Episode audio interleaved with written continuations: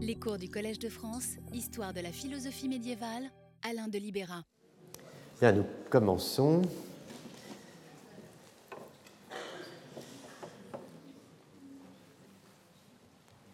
Bonjour mesdames et messieurs. Merci d'être là plutôt que sur les pistes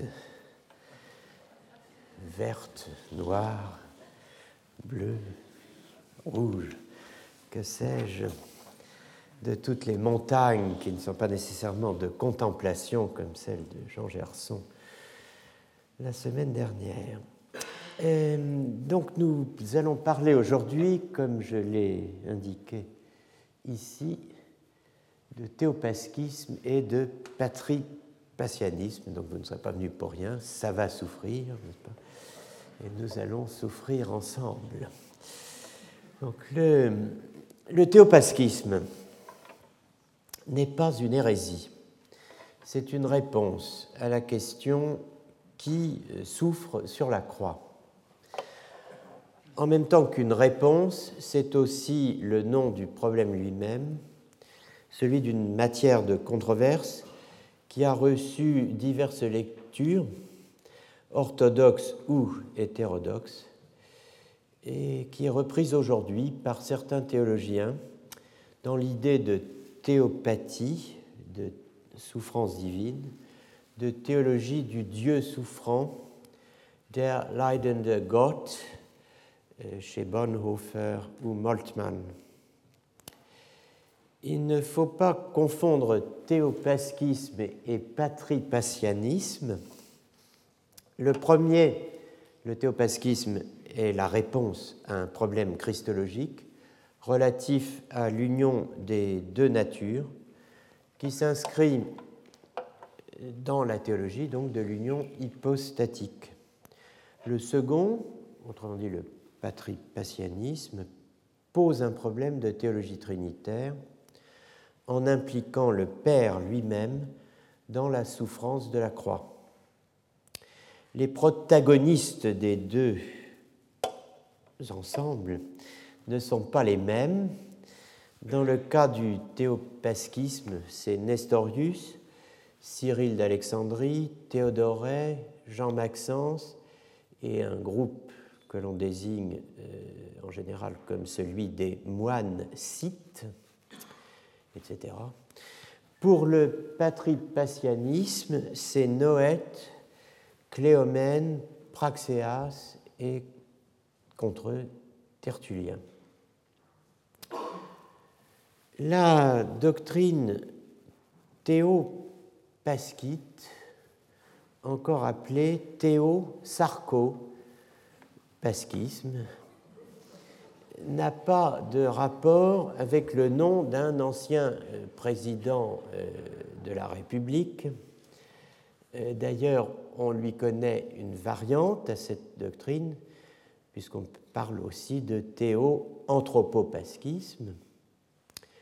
Le sarco ne correspond pas à une position englobée dans théo-sarcopasquisme, le sarcoïsme, qui serait, pour éviter le hiatus, euh, susceptible d'être appelé sarkozisme le mot renvoie évidemment à sarx, la chair.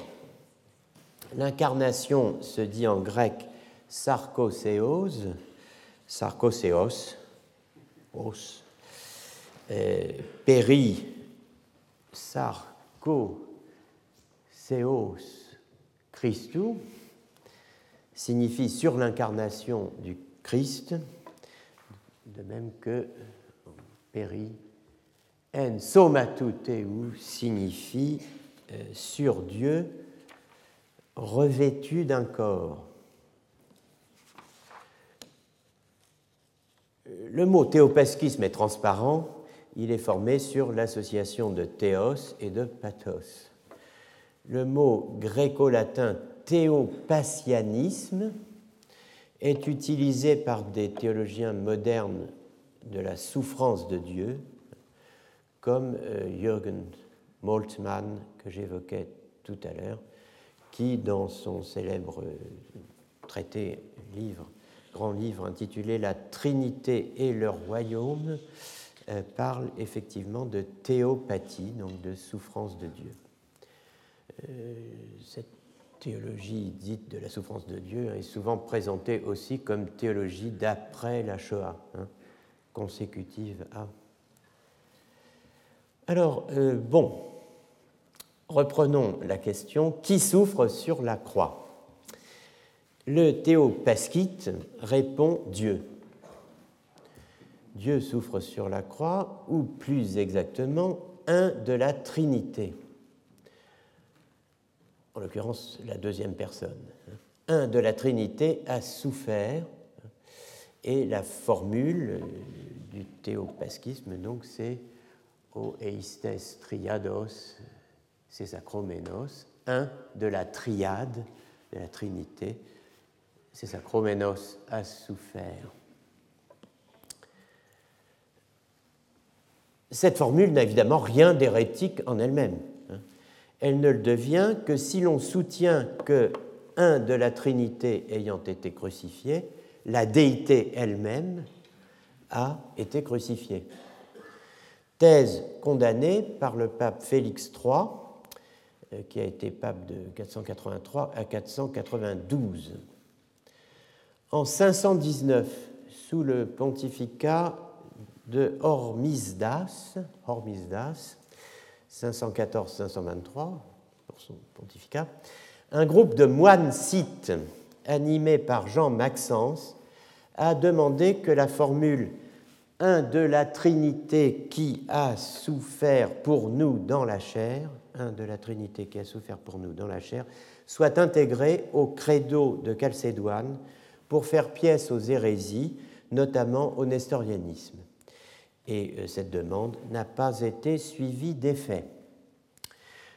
Cela dit, entendu correctement, c'est-à-dire par exemple, enfin en l'occurrence et tout particulièrement au sens de Cyril d'Alexandrie, la formule théopaskite unus de trinitate crucifixus est carne, telle qu'on la connaît dans l'Église latine, hein, un de la Trinité a été crucifié dans la chair, eh bien, cette formule théopaskite a fini par être canonisée au deuxième concile de Constantinople, cinquième concile œcuménique dans l'histoire de l'Église, réuni du 5 mai au 2 juin 553. Et vous avez euh, ici, en l'espèce du canon 10, du dixième canon de ce deuxième concile de Constantinople, la euh, formule. Si quelqu'un ne confesse pas que celui qui a été crucifié dans la chair, notre Seigneur Jésus-Christ, est vrai Dieu, Seigneur de la gloire et l'un de la Sainte Trinité, eh bien si quelqu'un ne confesse pas cela, qu'un tel homme qui ne confesserait pas cela, donc, soit condamné, qu'il soit anathème. Donc vous retenez, un de la Sainte Trinité a effectivement été euh, crucifié. Donc la formule théopaskite condense les données d'un problème euh, que l'on pourrait appeler celui du pathos divin.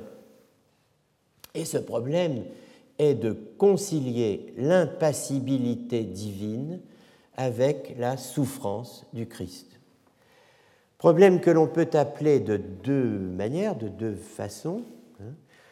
On peut l'appeler le problème de la souffrance impassible pour reprendre le titre d'un article d'un théologien américain qui s'appelle O'Keefe, Impassible Suffering, Divine Passion and Fifth Century Christology. Impassible Suffering, souffrance impassible. On peut aussi euh, utiliser l'autre expression, l'impassibilité souffrante, pour reprendre euh, une formule d'un autre théologien euh, anglophone, Warren Smith, Suffering Impassibility. La euh, Christ's Passion in Cyril of Alexandria's Soteriology, la Passion du Christ dans la Soteriologie de Cyril d'Alexandrie.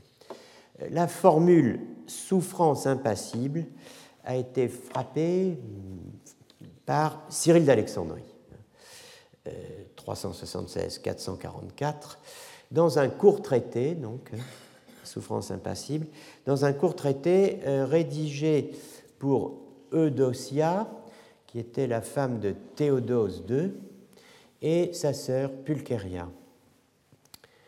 Euh, il n'y a pas de traduction française de ce texte à ma connaissance, hein. euh, mais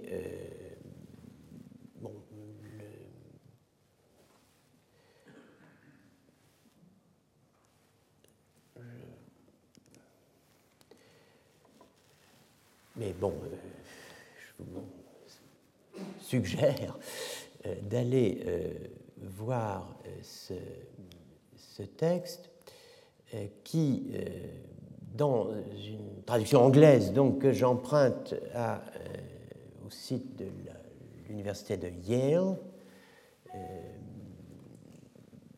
donne ceci. Le, Verbe de Dieu est tout-puissant, il est plus fort que la mort, au-delà de la souffrance et ne participe d'aucune façon à la peur, à l'angoisse hein, qui est euh, propre à, qui caractérise euh, l'homme. Mais bien qu'il existe de cette façon par nature, c'est-à-dire au-delà de la souffrance, de toute souffrance, donc de manière impassible, pourtant, he suffered for us, il a bel et bien, malgré tout, souffert pour nous. Par conséquent, le Christ n'est pas un simple homme et euh, en même temps, le Verbe n'est pas sans la chair. Bien plutôt, uni à une humanité comme la nôtre, il a souffert des choses humaines impassibly dans sa propre chair, patoi apathos.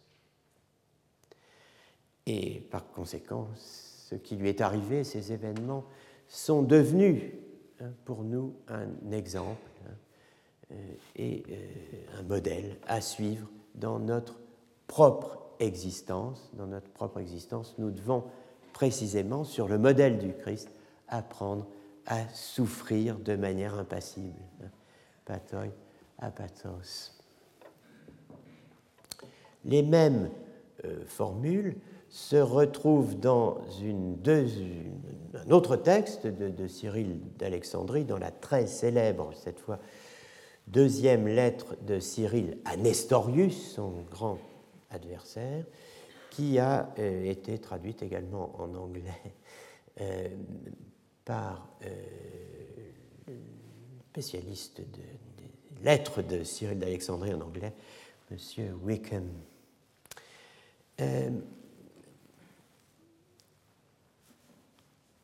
voilà ce que c'est ce que nous voulons dire lorsque nous disons qu'il a souffert et qu'il s'est redressé, non pas que le, Dieu, le Verbe, n'est-ce pas, aurait souffert hein, des coups il aurait euh, souffert des, des, clous enfoncés euh, dans euh, sa chair et de toutes les autres blessures, n'est-ce pas Qu'il aurait souffert de cela in his own nature, dans sa nature hein, propre, puisque, évidemment, Dieu, le divin, est impassible, étant incorporel apathes gartoteion otikai asomaton.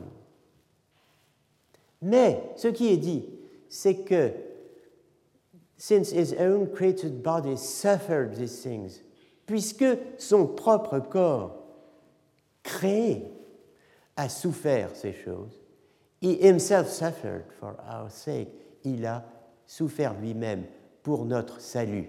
Donc, le traducteur euh, anglophone, euh, causant anglais dit uh, The point being that, what's your point? My point is that, the point being that within the suffering body was the impassible.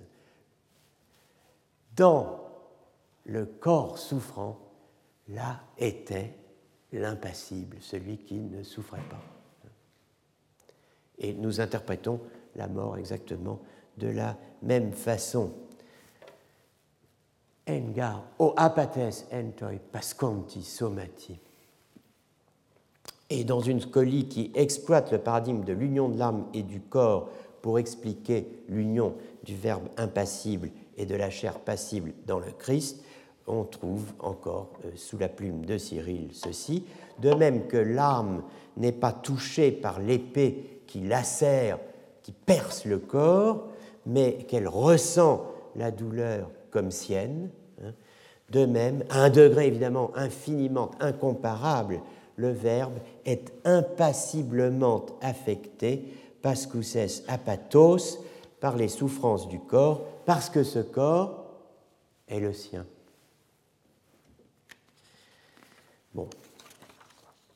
Souffrance impassible, impassibilité souffrante, un problème oxymorique, hein. impassibilité souffrance, souffrance impassible, qui est aussi celui euh, de la théorie aristotélicienne de l'intellect concilier dans un même être impassibilité et passibilité. Je n'entrerai pas dans, le détail ici, mais je veux simplement vous signaler que euh, ce problème de la conciliation de l'impassibilité et de la passion hein, se pose dans d'autres domaines que celui de la passion du Christ, à commencer par la théorie aristotélicienne de l'intellect, mais on pourrait se poser, dit Aristote dans le célèbre chapitre 4 du livre 3 du De Anima, on pourrait se poser la difficulté suivante, si l'intellect est simple et impassible, et si, comme le dit Anaxagore, il n'a rien de commun avec quoi que ce soit, s'il n'est mélangé à rien, comment pensera-t-il s'il est impassible hein, Puisque penser, c'est subir une certaine passion. Alors, je, vous voyez, bon, l'impassibilité passible, la passion impassible. Bon, alors, revenons à la souffrance. Pour, pour ce qui est de la souffrance, comment peut-on à la fois souffrir et rester impassible? Le problème se pose pour le Christ. Il se pose évidemment pour l'homme, on vient de le voir, mais euh, on n'a pas attendu Cyril d'Alexandrie pour imaginer qu'il pouvait se poser à un moment quelconque, d'une manière quelconque pour l'homme. Certains philosophes ont répondu sans jeu de mots, dans leur chair à cette question. C'est le cas du philosophe sceptique Anaxarque d'Abdère, qui est mort vers 320 avant Jésus-Christ, et c'est le cas euh, du stoïcien Épictète, né vers 50 après Jésus-Christ, euh, est mort vers 130 après Jésus-Christ. Comme en témoigne l'éloge, le vibrant éloge euh, décerné à ces deux philosophes par Cels vers 178 après Jésus-Christ dans un très célèbre passage du Logos Aletes, discours véritable, rapporté par Origène dans le livre 7 de son Contre Cels. Vous savez que le Logos Aletes, ou Discours véritable, est aussi euh, connu sous le titre de Contre les chrétiens, et c'est sous ce titre qu'il a été traduit et euh, publié euh, à l'état séparé dans un petit volume dès 1925 euh, par Louis Rougier, que décidément j'aurais mentionné trois fois dans ce cours, sans euh, spécialement m'être attendu à cela. Euh,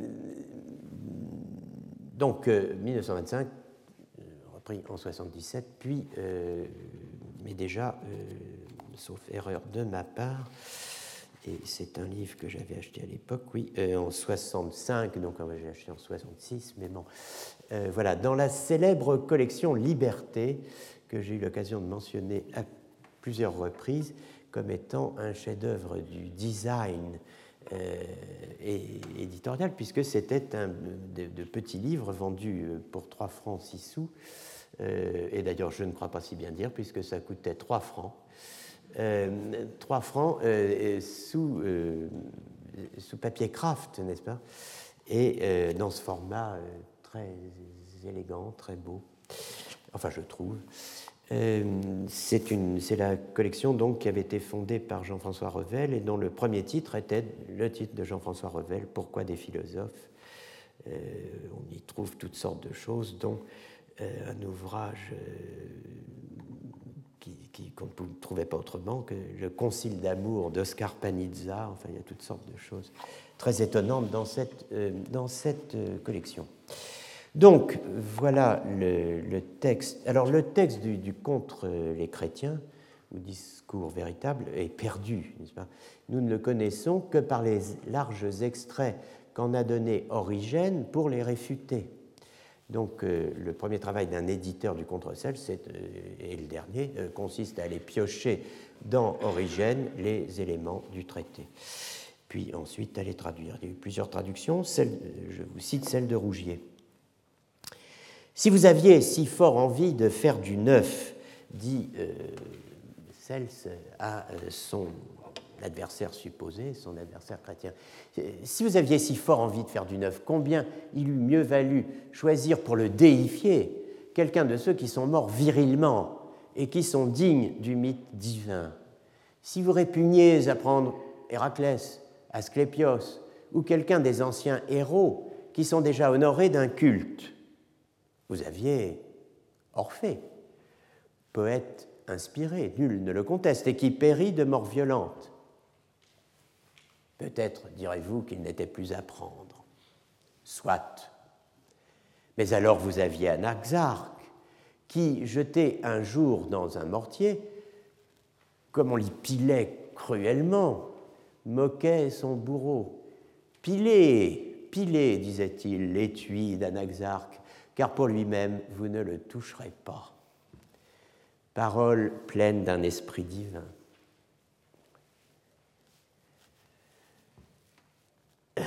Oui, ici encore, dira-t-on, vous avez été devancé.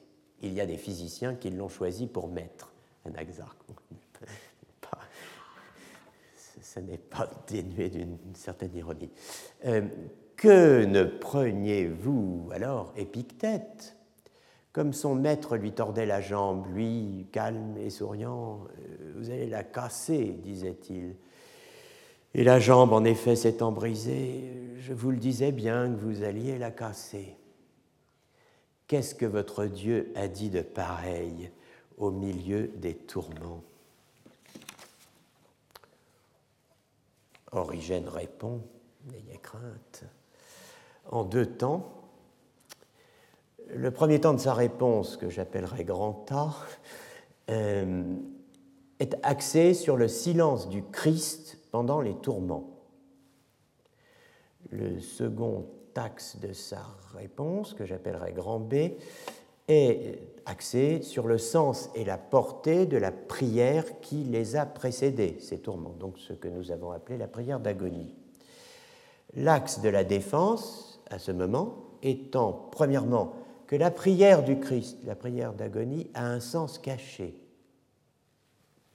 Et deuxièmement, que de toute façon, ces deux parties sont inattaquables.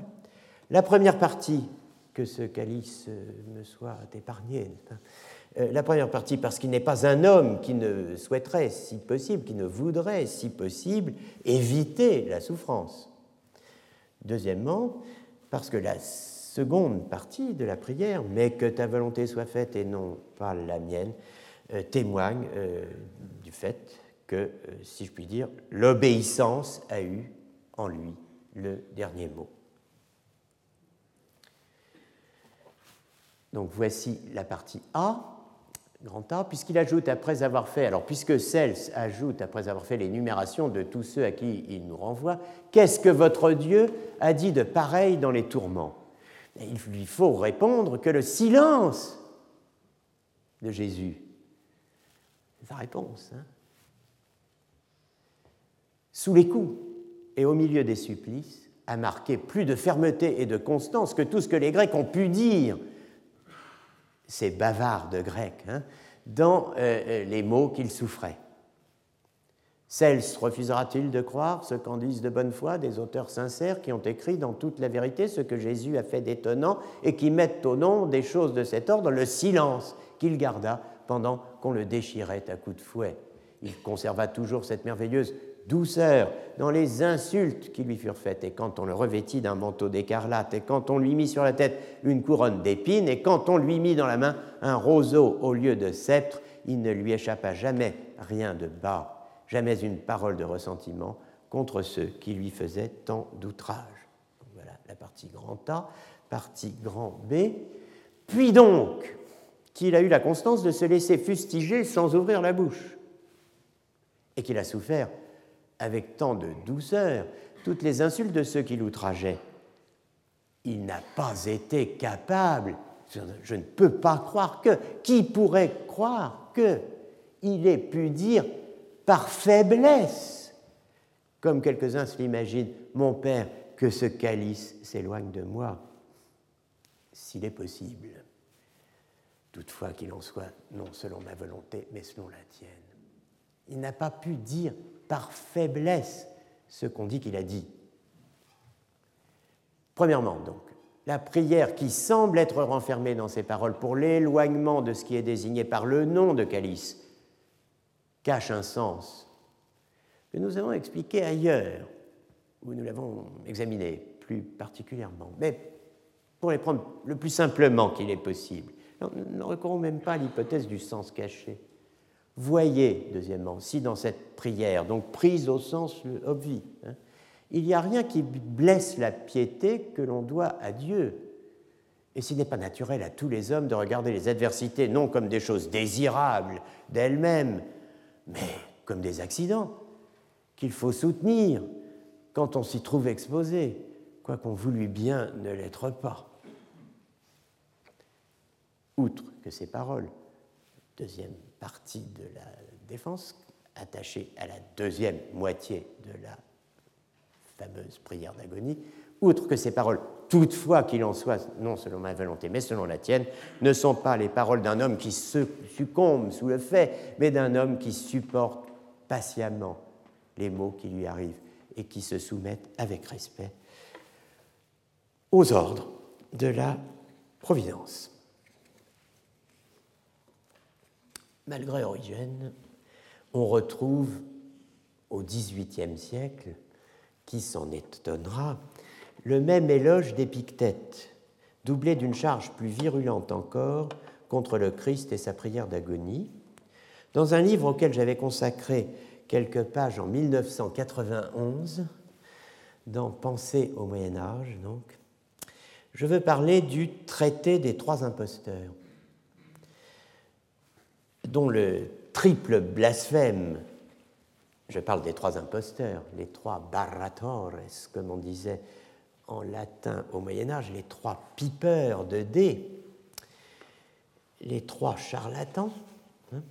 Je vais parler du traité donc des trois imposteurs, dont le triple blasphème anti-monothéiste, que je ne prononcerai évidemment pas aujourd'hui, euh, depuis ses premières attributions euh, médiévales, euh, attribué, dès le, XIIIe siècle, hein, à, à, ou bien à Frédéric II de Hohenstaufen, ou bien à son secrétaire Pierre Desvignes et à bien d'autres ensuite, eh bien, ce, triple blasphème anti-monothéiste avait à ce point hanté l'imaginaire européen depuis le XIIIe siècle qu'il a fallu se résoudre à écrire le livre euh, dans lequel il était censé figurer en toutes lettres, n'est-ce pas, des siècles plus tard pour avoir enfin le plaisir de lire.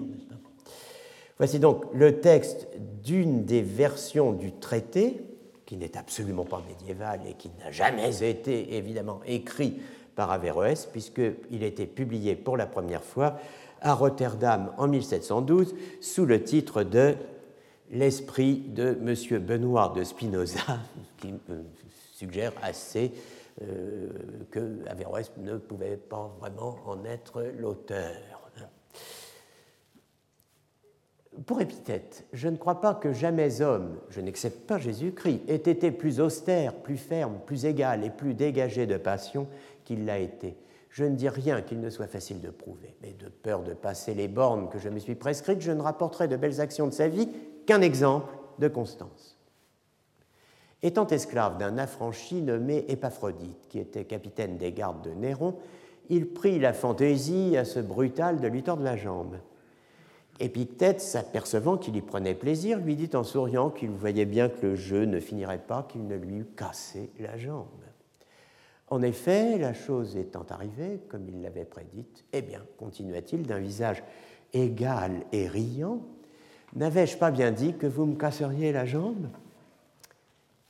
Y eut-il jamais de constance pareille à celle-là? Et peut-on dire que Jésus-Christ ait été jusque-là? Lui qui pleurait et suait de peur à la moindre alarme qu'on lui donnait, et qui témoigna dans sa mort une bassesse d'âme qu'on n'a point vue dans la plupart des martyrs. Donc je laisse l'esprit de M. Benoît de Spinoza et euh, j'en reviens à notre problème. Dire que le problème de la souffrance impassible, quel qu'il soit, se pose pour le Christ, c'est dire qu'il se pose aussi pour Dieu. Peut-on limiter la souffrance de Dieu à l'humanité assumée par le Verbe? Peut-on maintenir la Trinité tout entière, autrement dit Père, Fils et Esprit, à l'écart de la souffrance du Fils Donc peut-on maintenir le Père et l'Esprit à l'écart de la souffrance du Fils?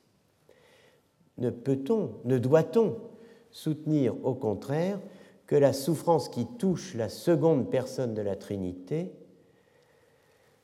en raison de l'union hypostatique, entre dans la communion trinitaire? Mais comment alors? En quel sens? Dans quelle mesure? Cela fait beaucoup de questions. Combien de réponses? Selon Yves Labbé, trois interprétations se sont disputées l'adhésion des théologies euh, patristiques et scolastiques. Première réponse, seule l'humanité assumée par le Verbe a connu la souffrance. Deuxième réponse, le Verbe de Dieu lui-même a souffert en tant que subsistant en humanité. Troisièmement, la souffrance appartient à la vie divine, à la communion du Père, du Fils et de l'Esprit. Les positions 2 et 3 correspondent au théopaschisme, à la souffrance de Dieu. La position 2 est plus ou moins celle que nous avons évoquée jusqu'ici, celle qui pour finir, euh, dans une certaine version que nous évoquerons euh, plus précisément la semaine prochaine, attribue euh, la passion de la nature humaine à la nature divine, en fonction de l'unité du sujet, selon la règle de la communication des idiomes. Attribution hein, de la passion de la nature humaine à la nature divine elle-même, hein, en fonction de l'unité du sujet, selon, j'insiste, la règle de la communication des idiomes, de la communication des propriétés. Bon, alors si l'unité euh, du sujet fonde l'attribution de la souffrance à la nature divine qui est en soi impassible par ce qu'on appelle la communication des idiomes, la question se pose de savoir si ce schéma que l'on a vu fonctionner de l'homme au Christ dans la scolie de Cyril n'est pas transférable à son tour et massivement du Christ à l'homme. Ne pourrait-on soutenir que dans le cas de la souffrance humaine, de l'homme constitué d'âme et de corps, l'unité du sujet fonde l'attribution de la souffrance d'une partie du composé, le corps, à l'autre, l'âme par communication des idiomes, par communication des propriétés. N'y aurait-il pas là un modèle de souffrance exportable? Sans doute. Mais alors, il faut se demander s'il a été exporté. Et s'il l'a été, sous quelle forme? Selon quelle notion de sujet? Ce qui veut dire selon quelle entente du suppositum, correspondant latin de l'hypostase grecque, christologique et trinitaire. Cela dit, il se pourrait aussi qu'il n'y ait pas eu d'exportation, mais qu'il y ait eu des développements parallèles, du seul fait que pour ce qui est de la souffrance, la même structure se retrouve fatalement dans le cas du Christ comme dans celui de l'homme. L'hypothèse est plausible, hein, mais avant de tenter de la vérifier, il faut cependant déterminer si l'on a vraiment affaire à la même structure. C'est ce qu'on va essayer de voir maintenant. Chez le Christ, il y a deux natures, la nature humaine et la nature divine, unies dans une même hypostase. Peut-on dire cela de l'homme, de vous, de moi? Je n'annonce pas de réponse personnelle, ni générale. Je me contente de noter, car c'est cela qui nous intéresse en énonçant euh, et en suivant autant que possible un programme de recherche sur la naissance du sujet moderne. Je, me contente de noter que le père allégué du sujet moderne, à savoir Descartes, que chez le père allégué du sujet moderne, à savoir Descartes, c'est plutôt l'image inversée du problème christologique qui nous est renvoyé. Image inversée. Donc non pas deux natures unies dans une même hypostase, mais l'image inversée de cela. Pour le voir, pour comprendre ce que je veux dire, il faut euh, saisir le parallèle existant entre deux dogmes chrétiens, euh, l'incarnation et la résurrection. Voici à grands traits la situation. Le premier dogme, l'incarnation, pose le problème de l'union hypostatique de deux natures, l'humaine et la divine, en un seul suppôt ou hypostase. C'est clair. Le second dogme, la résurrection, pose un autre problème, celui de la détermination de la nature humaine elle-même. Les deux problèmes se rencontrent dans ce que j'appelle un archi-problème philosophique plus fondamental que ces deux-là, celui de l'union de l'âme et du corps. Le euh, dogme de la Trinité, posant en Dieu l'existence de trois suppôts ou personnes et d'une seule nature. Le dogme de l'incarnation, l'existence en Jésus-Christ de deux natures, divine et humaine, et d'un seul suppôt ou personne. On peut euh, représenter euh, ainsi la euh, structure correspondant à l'incarnation. Alors c'est un schéma qui ne sera pas bien compliqué,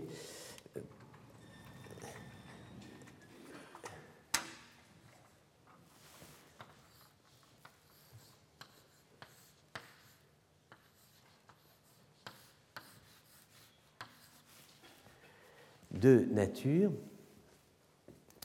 La euh, nature divine et la nature humaine, alors j'appelle nature divine N1 et nature humaine N2, qui sont respectivement pour la nature divine reçue dans le suppôt ou le, sujet, l'hypostase du Fils, et pour la nature humaine assumée hein, par la dite hypostase. Donc vous voyez deux natures convergent, si je puis dire, vers un même sujet. Un philosophe du XVIIIe siècle nous donne une formulation rigoureuse de ce que j'ai appelé l'inversion anthropologique du schème christologique. c'est Charles Bonnet, le euh, découvreur de la parthénogenèse, hein, qui euh, semble, soit dit en passant, euh, avoir été un des premiers à utiliser le français psychologie dans un ouvrage expressément consacré à l'âme. donc son essai de psychologie, hein, publié à Londres en 1754. Je m'arrête un instant sur ce texte de, Charles Bonnet. Car euh, s'il est bon de ne pas perdre le fil euh, du, cours du travail mené cette année, il est meilleur encore d'essayer de garder le contact avec celui des années précédentes, n'est-ce pas? Euh, Vous connaissez la parole des sportifs, il ne faut rien lâcher, donc je ne lâche rien. le problème, évidemment, lorsqu'on a ce genre de métaphore, c'est qu'il faut être capable de bien jouer les points importants, n'est-ce pas, comme euh, on dit à la télévision, bien négocier les points importants. Alors ça, c'est le problème de l'enseignement. je ne sais pas du tout si je vais y arriver aujourd'hui. En tout cas, je ne lâcherai rien, euh, je ne lâche rien, et euh, donc je ne lâche pas la relation avec le séminaire de l'année passée qui concernait les fonctions psychiques. Le chapitre 35 de l'essai de psychologie de Charles Bonnet est consacré à ce qu'il appelle la simplicité et l'immatérialité de l'âme. L'examen du problème de la simplicité et de l'immatérialité de l'âme euh, part du rappel de ce qu'il appelle les facultés humaines. La pensée, la volonté, donc ça vous rappelle un peu l'an dernier, Anna Arendt, etc. La pensée, la volonté, l'action libre ou liberté. Donc pensée, volonté, action libre ou liberté. Nous pensons, nous voulons, nous agissons, écrit-il. Nous pensons, je cite, nous avons des idées ou représentations des choses.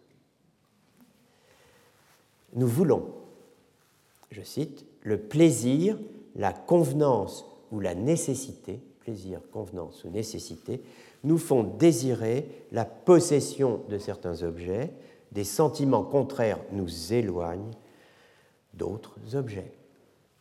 Enfin, nous agissons en conséquence et librement, souverainement, je cite, nous commandons à nos membres, ils exécutent. Bon, ce ternaire est celui du sujet moderne. Sujet pensant et voulant, d'un côté, et agent libre et souverain d'action, où se combinent subjectivité et liberté, c'est-à-dire spontanéité.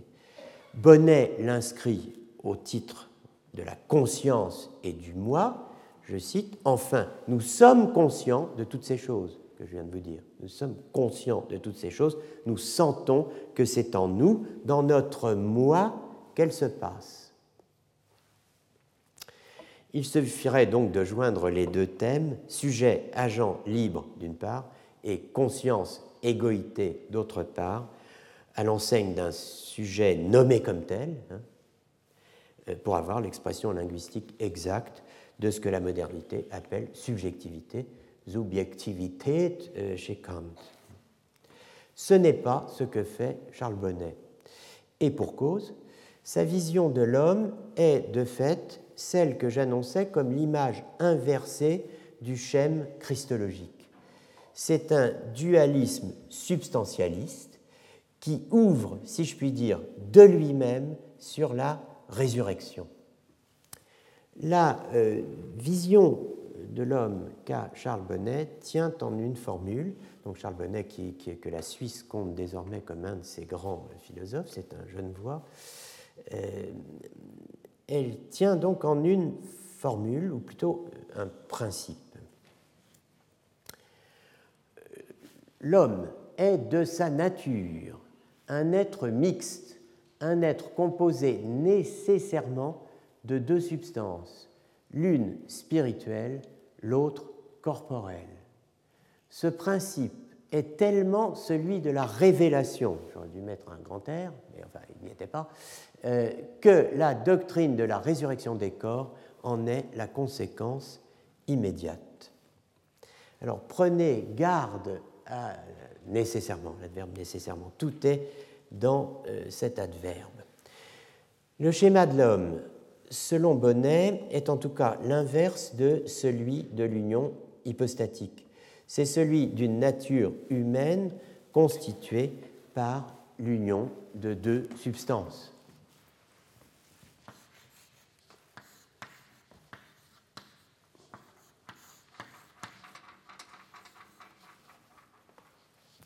Pour ça que j'ai parlé d'inversion du schème christologique. Euh, la nature humaine est constituée par, composée de, et nécessairement d'une substance euh, S1 qui est la substance corporelle et de S2 euh, qui est la substance spirituelle. Cette doctrine est formulée en termes très clairs au chapitre 36 de l'essai de psychologie. Nous sommes formés de deux substances qui, sans avoir entre elles rien de commun, agissent pourtant ou paraissent agir réciproquement l'une sur l'autre, et ce composé est un des plus surprenants et des plus impénétrables de la création. Ce schéma vaut pour Descartes. Il n'est pas question d'entrer ici dans les détails. La position cartésienne est complexe et sujette à diverses interprétations. On peut toutefois soutenir que pour Descartes, la nature humaine est constituée par l'union de deux substances incommunicables, la première immatérielle, l'esprit, la res cogitans, hein, ayant pour attribut principal précisément la pensée, hein, la seconde matérielle, le corps, la res extensa, ayant pour attribut principal l'étendue. Cette unité de l'homme cartésien, composée de deux substances hétérogènes, l'esprit et le corps, tient du mystère. C'est un fait absurde, écrit Martial Guérou dans son livre sur Spinoza. Un fait absurde dont pourtant, je cite Guérou, ancien professeur au Collège de France, titulaire de la chaire de technologie des systèmes philosophiques, euh, qui a beaucoup influencé certains de ma génération, dont moi. Euh, c'est un fait absurde, euh, écrit Guérou dans son livre sur Spinoza, dont pourtant, je cite, un sentiment invincible nous atteste la réalité. Un sentiment invincible nous atteste la réalité de ce mystère absurde et incompréhensible. Quel sentiment? Les candidats ne manquent pas. Au premier rang, il y a une expérience qui ne nous est pas difficile de faire, et que nous pouvons même faire sans la demander, la douleur. Une expérience de l'union dont l'analyse s'affine chez Descartes au fil des œuvres. Dans les principes de philosophie 2, 2, deuxième partie, deuxième chapitre, la douleur nous permet de conclure que l'âme est unie à un corps. Comment nous savons aussi que notre âme est jointe à un corps? Nous devons conclure qu'un certain corps est plus étroitement uni à notre âme que tous les autres corps qui sont au monde. Pour ce que, parce que nous apercevons clairement que la douleur et plusieurs autres sentiments nous arrivent sans que nous les ayons prévus, et que notre âme, par une connaissance qui lui est naturelle, juge que ces sentiments ne procèdent point d'elle seule, et entend qu'elle est une chose qui pense, mais qu'elle est unie, donc il procède en tant qu'elle est unie à une chose étendue qui se meut par la disposition de ses organes, qu'on nomme proprement le corps d'un homme. Ces sentiments ne procèdent point d'elle seule, mais en tant qu'elle est unie à une chose étendue, qui se meut par la disposition de ses organes, qui se meut par la disposition de ses organes. Hein. C'est l'animal-machine. Notez la formulation. Hein. La douleur qui surgit à l'improviste nous enseigne qu'il y a un corps plus étroitement uni à notre âme que tout autre. Le passage de la sixième méditation auquel j'ai fait allusion le 18 janvier en utilisant le terme en fait plus reidien de Thomas Reid que cartésien de dérangement dans le corps, hein, plaide pour une union plus étroite que celle qu'on a ici. Une union plus étroite rejetant tout particulièrement l'image platonicienne rigoureusement dualiste, si longtemps populaire en histoire de la philosophie, de l'âme qui serait dans le corps comme un pilote dans un navire. Voici euh, deux passages de la sixième méditation.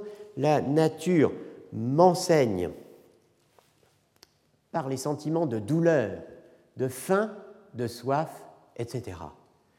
Que je ne suis pas seulement logé dans mon corps ainsi qu'un pilote en son navire, mais outre cela, que je lui suis conjoint très étroitement et tellement confondu et mêlé que je compose comme un seul tout avec lui.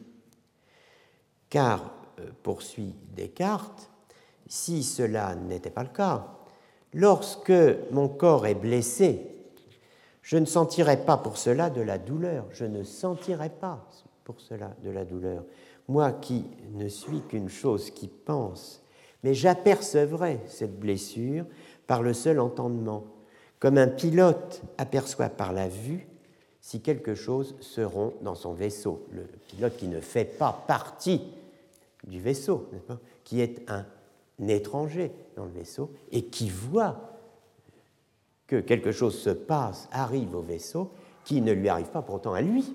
Hein. Si, si, si, si, si, hein, si cela n'était pas le cas, si donc euh, ce que j'ai dit avant n'était pas le cas, la nature m'enseigne que je ne suis pas seulement logé dans mon corps ainsi qu'un pilote dans son navire, mais que je suis conjoint très étroitement à ce corps et tellement confondu et mêlé avec lui que je compose comme un seul tout, comme un seul tout avec lui. Hein. Alors, euh, si cela n'était, lorsque mon corps est blessé, je ne sentirai pas pour cela de la douleur, moi qui ne suis qu'une chose qui pense, mais j'apercevrai cette blessure par le seul entendement, comme un pilote aperçoit par la vue si quelque chose se rompt dans son vaisseau. Et lorsque mon corps a besoin de boire ou de manger, je connaîtrai cela simplement, hein, sans en être averti par des sentiments de faim et de soif. Je saurais qu'il a faim, je n'aurais pas faim. Or, ce n'est pas le cas. J'ai faim même s'il a faim. Ce n'est pas le cas. L'âme, l'esprit n'est pas dans le corps comme un fantôme dans une boîte, a ghost in the box, contrairement à ce que Ryle a pu dire de Descartes. Et il n'est pas non plus dans le corps comme un ange dans une machine, contrairement à ce que Maritain a pu reprocher à Descartes. C'est ce que prouvent tous ces sentiments de faim, de soif, de douleur qui ne sont autre chose que de certaines façons confuses de penser qui proviennent et dépendent de l'union de, euh, et comme du mélange de l'esprit avec le corps. Notez bien que ces modes d'union, qui sont des modes de cogitation, hein, sont confus. C'est confus. Insoluble pour les idées claires et distinctes, le problème de l'union de l'âme et du corps se résout par une sorte d'extension de garantie hein, prenant effet de la véracité divine. C'est le fameux sentiment invincible de Martial Guérou, dont écrit-il, je cite Guérou, La raison doit seulement reconnaître que Dieu, étant vérace, n'a pas pu vouloir nous tromper en mettant en nous ce sentiment sans rien nous donner pour démentir son enseignement. Dieu a mis en nous ce sentiment et euh, rien d'autre qui vienne le contredire. Donc, Dieu en vérace. Il faut bien croire que, c'est ce que j'appelle l'extension de garantie à partir de la véracité divine. Bon, quoi qu'on pense de la théorie, la structure est là et le parallèle entre christologie et anthropologie se laisse aisément percevoir. Il ne manque que le suppôt. En fait, seul le mot manque. S'il n'est pas chez Descartes, il est, on l'a vu la semaine dernière, chez Leibniz, le mot suppos. Et on peut même trouver l'hypostase, si on cherche bien. Qui plus est, dans le même contexte, la critique de la théorie et de l'image nautique, platonicienne, enfin l'image navale platonicienne, n'est-ce pas? Augmentée d'ailleurs de deux autres métaphores, comme vous allez le voir. Et euh, on peut donc trouver l'hypostase dans le même contexte avec tous les prédicats que nous avons évoqués au fil de nos séances, comme le rapport tout parti hein, et euh, l'idée même de contagion, hein, qui est l'autre nom français de la sympathie entre le corps et l'âme. Ce témoin décisif est le traité de la sagesse de Pierre Charon, euh, qui a vécu, donc, comme vous le voyez, de 1541 à 1603, traité de la sagesse qui est antérieur de 40 ans au Meditationes de Prima Philosophia de Descartes. Nous lisons rapidement le texte. Aucun philosophe empêché à le dire ou à bien joindre et unir l'âme avec le corps la font demeurer et résider en y celui comme, première comparaison, un maître en sa maison, le pilote en son navire, deuxième comparaison, troisième, le cocher en son coche. Mais c'est tout détruire. Car ainsi ne serait-elle point la forme ni partie interne et essentielle de l'animal ou de l'homme Elle n'aurait besoin des membres du corps pour y demeurer, ne se sentirait en rien de sa contagion, mais serait une substance toute distincte au corps, subsistant de soi, qui pourrait à son plaisir aller et venir et se séparer du corps, qui sont toutes absurdités. L'âme est au corps comme la forme en la matière, étendue et répandue partout qui se lui, donnant vie, mouvement, sentiment à toutes ses parties, et tous les deux ensemble ne font qu'une hypostase, un sujet entier qui est l'animal. vous voyez, on a un modèle ilémorphique, rapport forme-matière, du sujet entier ou de l'hypostase unique. Ce modèle ilémorphique du sujet entier ou de l'hypostase unique met l'homme, l'homme individuel, l'homme véritable, hein, au cœur d'un dispositif susceptible d'adaptation multiple, mais dont la provenance théologique, l'union hypostatique, est évidente. Ce n'est pas le modèle cartésien qui lui rejette l'illémorphisme. Si on lui cherche euh, non pas un équivalent, mais une alternative, dualiste, substantialiste, donc non illémorphique, si on lui cherche donc un, équivalent chez Descartes, c'est dans la thèse finale d'un des derniers textes de Descartes, au fond important sur la question, la dispute qui l'oppose à son ancien ami, euh, ou en tout cas disciple Régius, qu'il faut la chercher, c'est dans le célèbre texte Remarque sur un certain placard. Hein. Euh, c'est dans ce texte qu'il faut euh, chercher l'équivalent, n'est-ce pas, de, enfin, plus exactement l'alternative dualiste substantialiste au modèle du sujet composé, du sujet appelé hypostase par, par Pierre Charon. Et bien précisément, on va trouver ce modèle cartésien en l'espèce d'un sujet composé de deux substances, hein, formule qui est bien éloignée de ce que nous appelons, et ce qu'on trouve dans les manuels, intitulé euh, sujet cartésien, n'est-ce pas? Le sujet cartésien, vous ne trouvez jamais chez Descartes. Hein. Chez Descartes, vous ne trouvez que ceci. L'homme est un sujet composé de deux substances, l'esprit et le corps, qui sont respectivement les sujets simples substantiellement distincts d'attributs essentiels uniques. Dans un cas, la pensée, dans l'autre, l'étendue. Un sujet composé de deux sujets simples. Voilà le vrai sujet chez Descartes, hein, qui n'a rien à voir avec le ego de l'ego cogito, du cogito ego sum, ergo sum, je veux dire, euh, ego ergo, hein, y a un air qui les sépare. Euh, bon, euh, voir une ritournelle. Euh, bon, donc, le, un sujet composé de deux sujets simples. Alors, je n'évoquerai pas les nombreux textes patristiques et médiévaux de Jean de Damas ou d'autres, à Thomas d'Aquin et d'autres, contenant la notion d'hypostase composée. Certains parlent même de personnes composées. Il ne suffit pas, cependant, euh, de noter que les notions d'hypostase, de substance et de sujet composé sont structurellement apparentées. il faut faire deux autres remarques, à mon avis, qui donnent toute sa portée à cette parenté de structure. Premièrement, il faut noter la différence dans la théologie ancienne et médiévale, s'agissant du Christ, entre la personne et l'individu. De ce point de vue, il faut noter deux thèses très importantes de Jean de Damas, que je note JD1, Jean de Damas 1, et JD2, Jean de Damas 2. Jean de Damas 1, la personne du Christ n'est pas un individu. Jean de Damas 2, Christ n'est pas un universel. Comme l'a bien vu, euh, je fais un commentaire de cela et puis nous nous arrêterons sur cette question. Comme l'a bien vu euh, Jean-Claude Larcher, un des grands euh, spécialistes de Maxime le Confesseur, le fait que la nature humaine du Christ n'a pas d'hypostase humaine,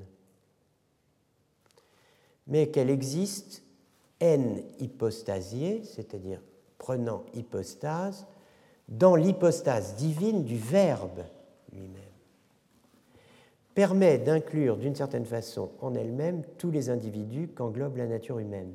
C'est ce qui permet à Maxime le Confesseur de dire Il m'a assumé moi-même tout entier avec euh, tout ce qui est à moi. Voilà un premier point. Mais il y a un second point, un autre point de vue, corrélatif, qui est que la personne du Christ, comme le souligne Maxime, en tant qu'elle est composée, n'est précisément pas un individu. Elle n'est pas la personne du Christ au pied de l'arbre de Porphyre, comme un individu. Ni, plus important encore, comme une espèce spécialissime. Si vous avez en tête l'arbre de Porphyre, vous avez le genre généralissime tout en haut et tout en bas de la division euh, du genre généralissime, ce qu'on appelle l'espèce spécialissime ou espèce dernière, qui ne se divise plus, elle, qu'en individu, c'est-à-dire numériquement. Ousia est un genre généralissime dont homme l'espèce humaine est l'espèce spécialissime. Sous l'espèce spécialissime homme, il n'y a plus que des individus numériquement distincts. Encore une fois, il n'y a pas plusieurs espèces d'hommes.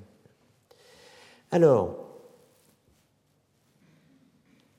la personne du Christ hein, n'est pas un individu et euh, Christ n'est pas une espèce spécialissime, ce qui correspond aux deux thèses euh, JD1 et JD2 euh, de, euh, donc de Jean Damas, qui est postérieur à Maxime et qui donc va les chercher chez Maxime, ces thèses. Voyons très rapidement deux phrases, enfin trois, quatre, de Maxime le Confesseur sur l'hypostase composée. La personne composée du Christ n'est pas un individu car elle n'a pas de rapport avec la division, la diairesis, qui descend du genre le plus général, le genre généralissime, par les genres subalternes vers la forme la plus spécifiée, entendez l'espèce spécialissime, hein, et qui circonscrit, qui arrête, qui termine en cette dernière sa propre procession.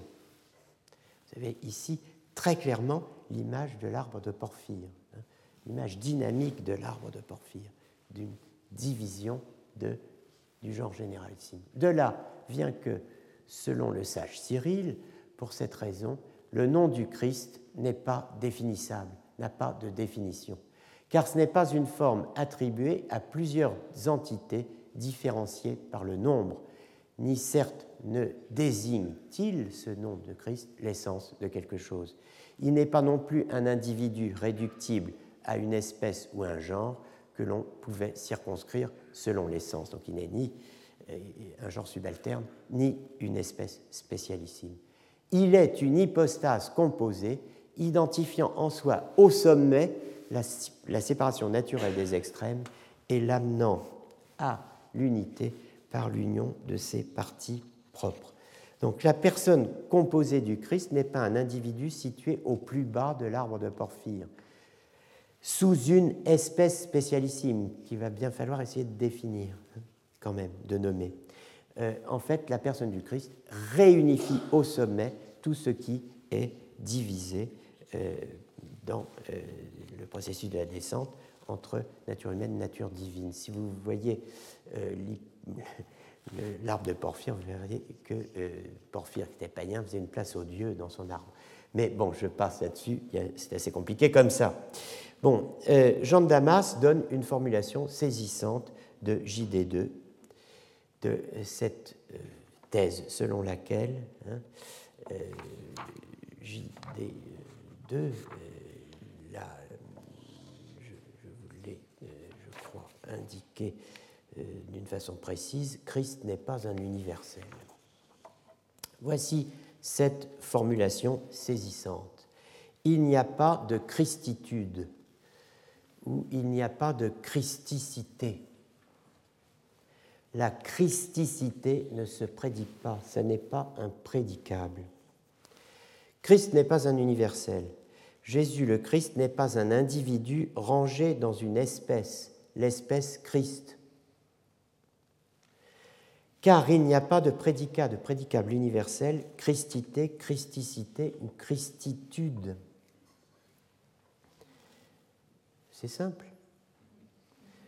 Certains lecteurs des textes théologiques sont si peu habitués à y retrouver la marque de la philosophie, de la logique qu'il y a dans théologique, qu'ils ne voient pas ce qui rattache le christianisme à l'hellénisme. Décoloniser le Moyen Âge. Eh bien, si on décolonisait un peu Jean de Damas, vous avez ce texte. Ekei men gar atomon o de Christos ou katomon. Ude gar ekei categorumenon eidos Christotetos. La traduction reçue en français est seule accessible, seule disponible de ce passage dit là où il est question de genre d'espèce et d'individu, eh bien, on a affaire à un individu. Mais le Christ n'est pas un individu et il n'a pas affirmé un genre de chrismation ou d'onction. Udegar ekei categorumenon eidos christotetos. Il n'a pas affirmé un genre de chrismation ou d'onction. La chrismation est une onction faite avec le saint crème en euh, théologie orthodoxe. C'est un mélange d'huile d'olive et de baume euh, que l'évêque bénit euh, le jeudi saint et qui est employé en onction précisément en différentes cérémonies, divers sacrements, le sacre des évêques, la consécration d'objets du culte. Voilà ce qu'est la chrismation qui accompagne tout particulièrement le baptême. que vient faire la chrismation dans cette histoire? Alors que ce qui est dit, c'est que Christ n'est pas un individu, ode Christos uk atomon, et qu'il n'est pas quelque chose qui aurait, qui posséderait, categorumenon eidos, la forme prédicable, le catégorumen, c'est le prédicable, hein, Christotétos, Christitude. On se demande de quoi il peut bien être question avec cette chrismation, donc euh, l'équivalent de la confirmation dans l'Église orthodoxe, par exemple. Vous voyez ici une nouvelle preuve que la méconnaissance de la culture logique des pères les orientalise, les exotise et nous les rend étrangers à leur propre tradition philosophique comme à notre propre tradition philosophique, la dite tradition philosophique étant dans les deux cas la même. Je m'arrête un instant. On, va reprendre. Euh, je, vais essayer de vous expliquer ce passage de, Jean de Damas. Quand je dis décoloniser le Moyen Âge, je veux dire qu'il faut revenir euh, à ce dont il est question dans les textes du Moyen Âge, plutôt que de leur imposer ce que euh, nous pensons d'eux en fonction de nos propres préjugés, de notre conception de l'histoire, de nos croyances, que sais-je. Donc, que, quel est le contexte du texte dans lequel on trouve l'expression il n'y a pas de christicité ou pas de christitude et le Christ n'est pas un individu Eh bien, il s'agit de quelque chose de très précis. Il s'agit de réfuter une théorie qu'on appelle le miaphysisme, qui euh, est la, théorie euh, de Sévère d'Antioche, euh, qui a été reprise et qui est encore populaire euh, malgré tout, euh, qui est encore populaire. Par exemple, euh, dans les années 520, quand la dernière école de philosophie païenne, l'école d'Athènes, est fermée par l'empereur Justinien en 529, la même année, l'école d'Alexandrie, l'autre grande école néoplatonicienne, est passée au christianisme et son grand leader, si j'ose dire, son diadoque, c'est Jean Philoponos, que les Arabes appellent Jean le grammairien, hein, Jean Philopon. Donc Jean Philopon est un, des, un, de ceux qui continuent cette euh, théorie, euh, enfin qui d'enseigner cette théorie, malgré euh, l'attaque vigoureuse de, de, beaucoup de gens. Et évidemment, bon, bah, Jean de Damas intervient après tout ça, puisque c'est le 7e siècle. Mais Jean de Damas donc se bat contre quelque chose de très puissant qu'on appelle le miaphysisme. Qu'est-ce que c'est que le miaphysisme C'est la théorie selon laquelle il y a un, un, koinon eidos, un, eidos, une forme commune qui euh, serait la christicité et euh, une nature unique au fond, euh, la nature, la christicité qui serait composée de la nature humaine et de la nature divine, ce qui fait que j'ai représenté ça par une sorte de diagramme de l'air, vous avez la nature humaine, vous avez la nature divine, et à leur intersection, il n'y a que, euh, il y a quelque chose qu'on peut appeler la christicité, c'est-à-dire une nature qui est composée à la fois d'humanité et de divinité. Donc il y aurait cette forme, l'eidos koinon, qui serait la christicité. Et euh, donc le Christ, Jésus le Christ, serait un individu qui, en termes frégéens, hein, tomberait sous le concept de christicité. Et on pourrait dire, dans un vocabulaire plus médiéval, que cet individu euh, aurait euh, pour forme immanente la christicité. Donc le langage de la forme immanente, qui est celui euh, de, de la philosophie antique, le langage frégéen qui se déplace vers le niveau du concept et qui dit qu'un individu tombe sous un certain concept, ici se rencontre, il y aurait quelque chose comme la christicité, sous quoi tomberait, euh, en tant que concept, euh, sous quoi tomberait euh, le Christ historique et une forme donc qui serait inhérente à, au dit Christ, qui serait donc dans la position de tout individu au sens de Porphyre, qui effectivement est l'individu qu'il est par la possession d'une forme euh, qui émane euh, en lui et sous laquelle il vient se ranger, puisque euh, chez, chez Porphyre, ça veut dire à la fois être subordonné à une forme et l'avoir en soi. Se ranger sous elle et l'avoir en soi. Bon, eh bien, ça c'est le miaphysisme, la doctrine qui dit il y a une nature, la christicité, qui est composée d'humanité et euh, de divinité, qui est la nature d'un individu qui est le Christ. Alors, vous savez que les, Grecs admettaient qu'il y eut euh, des natures qui ne fussent euh, la nature que d'un seul individu. C'est le cas, par exemple, du phénix. Bon, par exemple, hein, il n'y a qu'un phénix. Bon, mais il y a, alors c'est ce que nous nous appelons aujourd'hui une classe à un membre.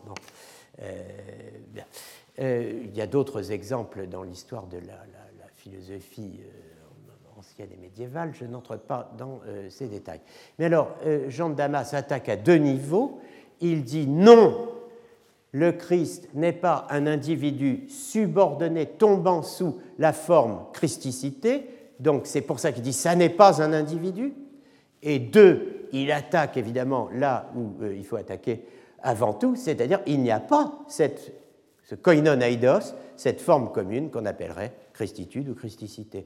Donc la doctrine, le miaphysime de Sévère d'Antioche, qui, sera, euh, qui est poursuivi par Jean Philopon et tant d'autres, eh bien, est une doctrine qui est fausse et doublement fausse, si je puis dire, qu'on peut attaquer sous deux angles. Euh, l'angle, euh, n'est-ce pas, de, la, nature composée, d'une part, et d'autre part, l'angle de la subordination de, la chose Christ, qui serait comme un individu subordonné à une forme dans un arbre de porphyre. Euh, ces Zachée qui doit descendre de l'arbre, n'est-ce pas? Euh, Si j'ose dire, ça n'est pas le Christ. Vous connaissez la chanson euh, Zachée descend de ton arbre, aujourd'hui je viens chez toi. Eh bien, bon, nous, le, Christ n'a pas à descendre de l'arbre de Porphyre, il n'est pas dans l'arbre, il, n'a tout simplement aucun rapport avec l'arbre de Porphyre. Je m'arrête avant d'entrer dans un délire complet et je m'arrête trop tard, comme à chaque fois, de toute façon. Mais euh, je, j'en viens, l'heure avance, frère, il faut mourir, oui. Euh, donc je vais passer, eh bien, précisément euh, au patripassianisme. Je reviens à la question qui a souffert sur la croix? Le patripassianisme, c'était mon deuxième point. J'ai annoncé théopasquisme et patripassianisme. Le patripassianiste répond Dieu, comme le théopasquite, mais il précise Dieu le Père. Qui souffre sur la croix? Dieu le Père. Hein? Contrairement donc au théopasquisme, le patripassianisme est une hérésie que l'on retrouve sous divers conditionnements, si j'ose dire, euh, le monarchianisme, comme on dit, le sabellianisme, du nom de Sabellius, excommunié par Calix Ier en 220 pour cause de monarchianisme. Euh, Calix Ier lui-même accusé de patripassianisme par Hippolyte de Rome, donc je n'entre pas dans les détails de ces histoires euh, merveilleuses, n'est-ce pas, qui rappellent les exclusions des, mouvements trotskistes, n'est-ce pas? Je veux dire, tu t'es exclu toi-même du mouvement. Enfin, en tout cas, euh, tout le monde s'exclut, euh, tout le monde s'accuse, mais, mais, bon, les, idées avancent grâce à cela. Et en tout cas, euh, tous ces noms désignent finalement une même hérésie générique qu'on peut appeler le modalisme. Comme l'ont bien montré les, spécialistes de la question, par exemple François Bousquet, le, patripassianisme consiste à dire qu'en Jésus, c'est Dieu le Père lui-même qui s'est incarné, qui a souffert, d'où le nom évidemment de patripassianisme, et qui a sauvé l'humanité. Comment peut-on être non pas persan, mais patripassianiste C'est évidemment une question. Comment peut-on soutenir que le Père a pris chair en Jésus et a souffert sur la croix?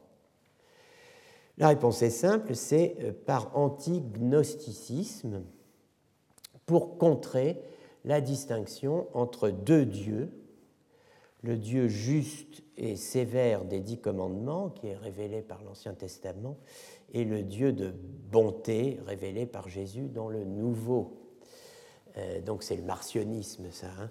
en affirmant contre ce dualisme, contre ce diothéisme, la monarchie d'un seul Dieu et principe, juste et bon, hein. euh, d'où le titre de monarchianisme. L'enfer théorique est pavé de bonnes intentions, l'intention antidualiste du monarchianisme est bonne, le résultat est discutable. De fait, le monarchianisme ne fait pas, ce qui serait une première euh, disgrâce, que soumettre le Père à la souffrance, hein.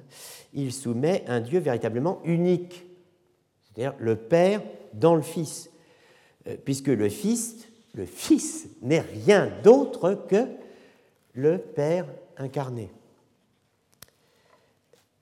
Dire en ce sens, et pour cette raison précise, que Dieu, comme Père, a souffert sur la croix, c'est donc ajouter une disgrâce à une autre. Euh, il est vrai, alors qu'il y a plusieurs versions du patripassianisme. Il y en a au moins trois. Celle de Noétus de Smyrne, euh, appelée Noët ici, hein, euh, celle de Cléomène et celle de Praxéas.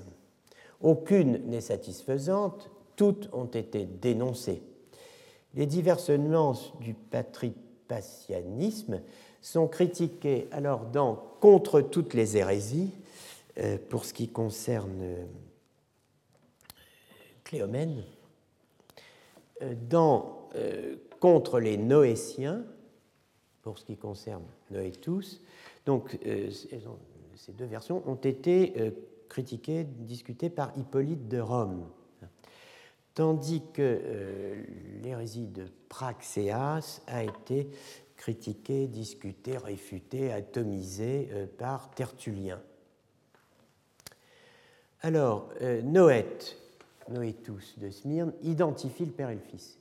Il dit que le Christ est lui-même le Père, si vous voyez que c'est le Père qui est lui-même le Christ, et que c'est le Père qui est né, qui a souffert et qui est mort.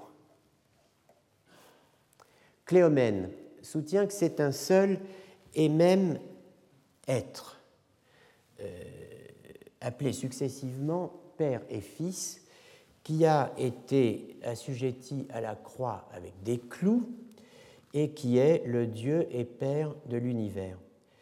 Euh, donc Cléomène, il est modaliste. Hein.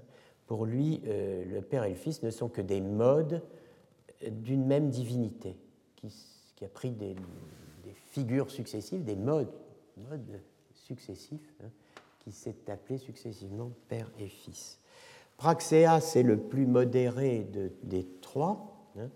il soutient seulement que le Christ pâtit et que le Père compatit. Alors, renouant euh, pour nous dans ce, cours euh, avec le thème de la sympathie et de la compassion sur lequel je reviendrai dans les prochaines séances.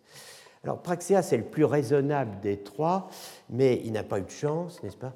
Il a vu se dresser contre lui Tertullien, qui est sans doute le plus redoutable polémiste de l'Antiquité et qui balaye euh, l'argument de la compassion en quelques mots les sectaires, écrit Tertullien, euh, enfin il en écrit des tartines, hein, bien entendu, mais enfin j'en extrais euh, quelques phrases. il est d'une éloquence effrayante.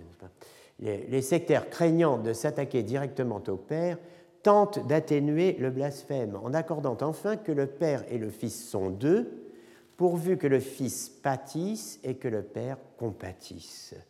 Nouvelle extravagante, car qu'est-ce que compatir, sinon pâtir avec un autre? Que si le Père est impassible, il ne peut pâtir avec un autre. Que s'il peut pâtir avec un autre, tu le fais passible, tes ménagements n'avancent rien. Donc en quelques phrases, euh, le malheureux euh, Praxéas est coincé. On ne se remet pas euh, d'une critique de Tertullien.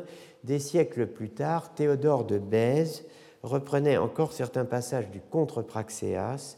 J'y reviendrai quand j'évoquerai la semaine prochaine le colloque de Montbéliard qui a vu s'affronter en 1586 luthériens et calvinistes.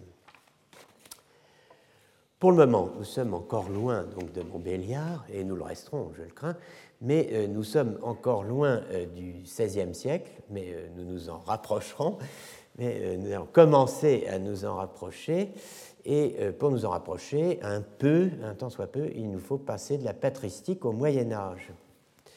Je ne dis pas à la scolastique, mais euh, à ce qui la fonde, et avec elle la modernité. Je veux parler du dossier mis en place, mis en place dans les sentences, les célèbres sentences de Pierre Lombard. Pierre Lombard est avec Pierre Abélard et Pierre de Poitiers, et malheureusement Gilbert de Poitiers. Euh, on avait eu un, quatrième Pierre, ça aurait été sympathique, mais enfin ils sont que trois. Euh, le quatrième mousquetaire s'appelle Gilbert de la Porée, Gilbert de Poitiers. Euh, Pierre Lombard, Pierre Abélard, Pierre de Poitiers et Gilbert de la Porée ne sont pas les quatre mousquetaires, mais les euh, quatre labyrinthes de France. Quatuor Labyrinthos Francae, cette version médiévale de la bande des quatre, n'est-ce pas, qui a euh, été dénoncée euh, en termes exprès par Gauthier de Saint-Victor, à leur époque, n'est-ce pas. Il appelle ces quatre contemporains, qu'il juge plus que sévèrement, les quatre labyrinthes de France ceux qui vous font vous perdre, vous fourvoyer dans euh, des sortes de dédales d'où l'on ne ressort pas. Donc les sentences de Pierre Lombard, comme vous le savez, c'est la base textuelle et argumentative de toute la scolastique euh, du Moyen Âge central. Bon, c'est le manuel de théologie euh, sur lequel on devait faire ses armes à l'université. On devait lorsque l'on était bachelier sentencière, commencer à le commenter. Puis, lorsqu'on était maître des sentences, euh, au cours de la longue formation euh, de maître en théologie, qui, je vous le rappelle, à l'Université de Paris durait 15 ans, hein, on devait euh, donc finir par rédiger son chef-d'œuvre, qui était un commentaire complet des sentences de Pierre Lombard. Donc ça, c'est la, théologie scolastique. elle repose sur euh, sur les sentences de Pierre Lombard, et vous savez que les euh, commentaires des sentences ont pris toutes sortes de formes, commentaires littéraux, gloses, commentaires questionnés.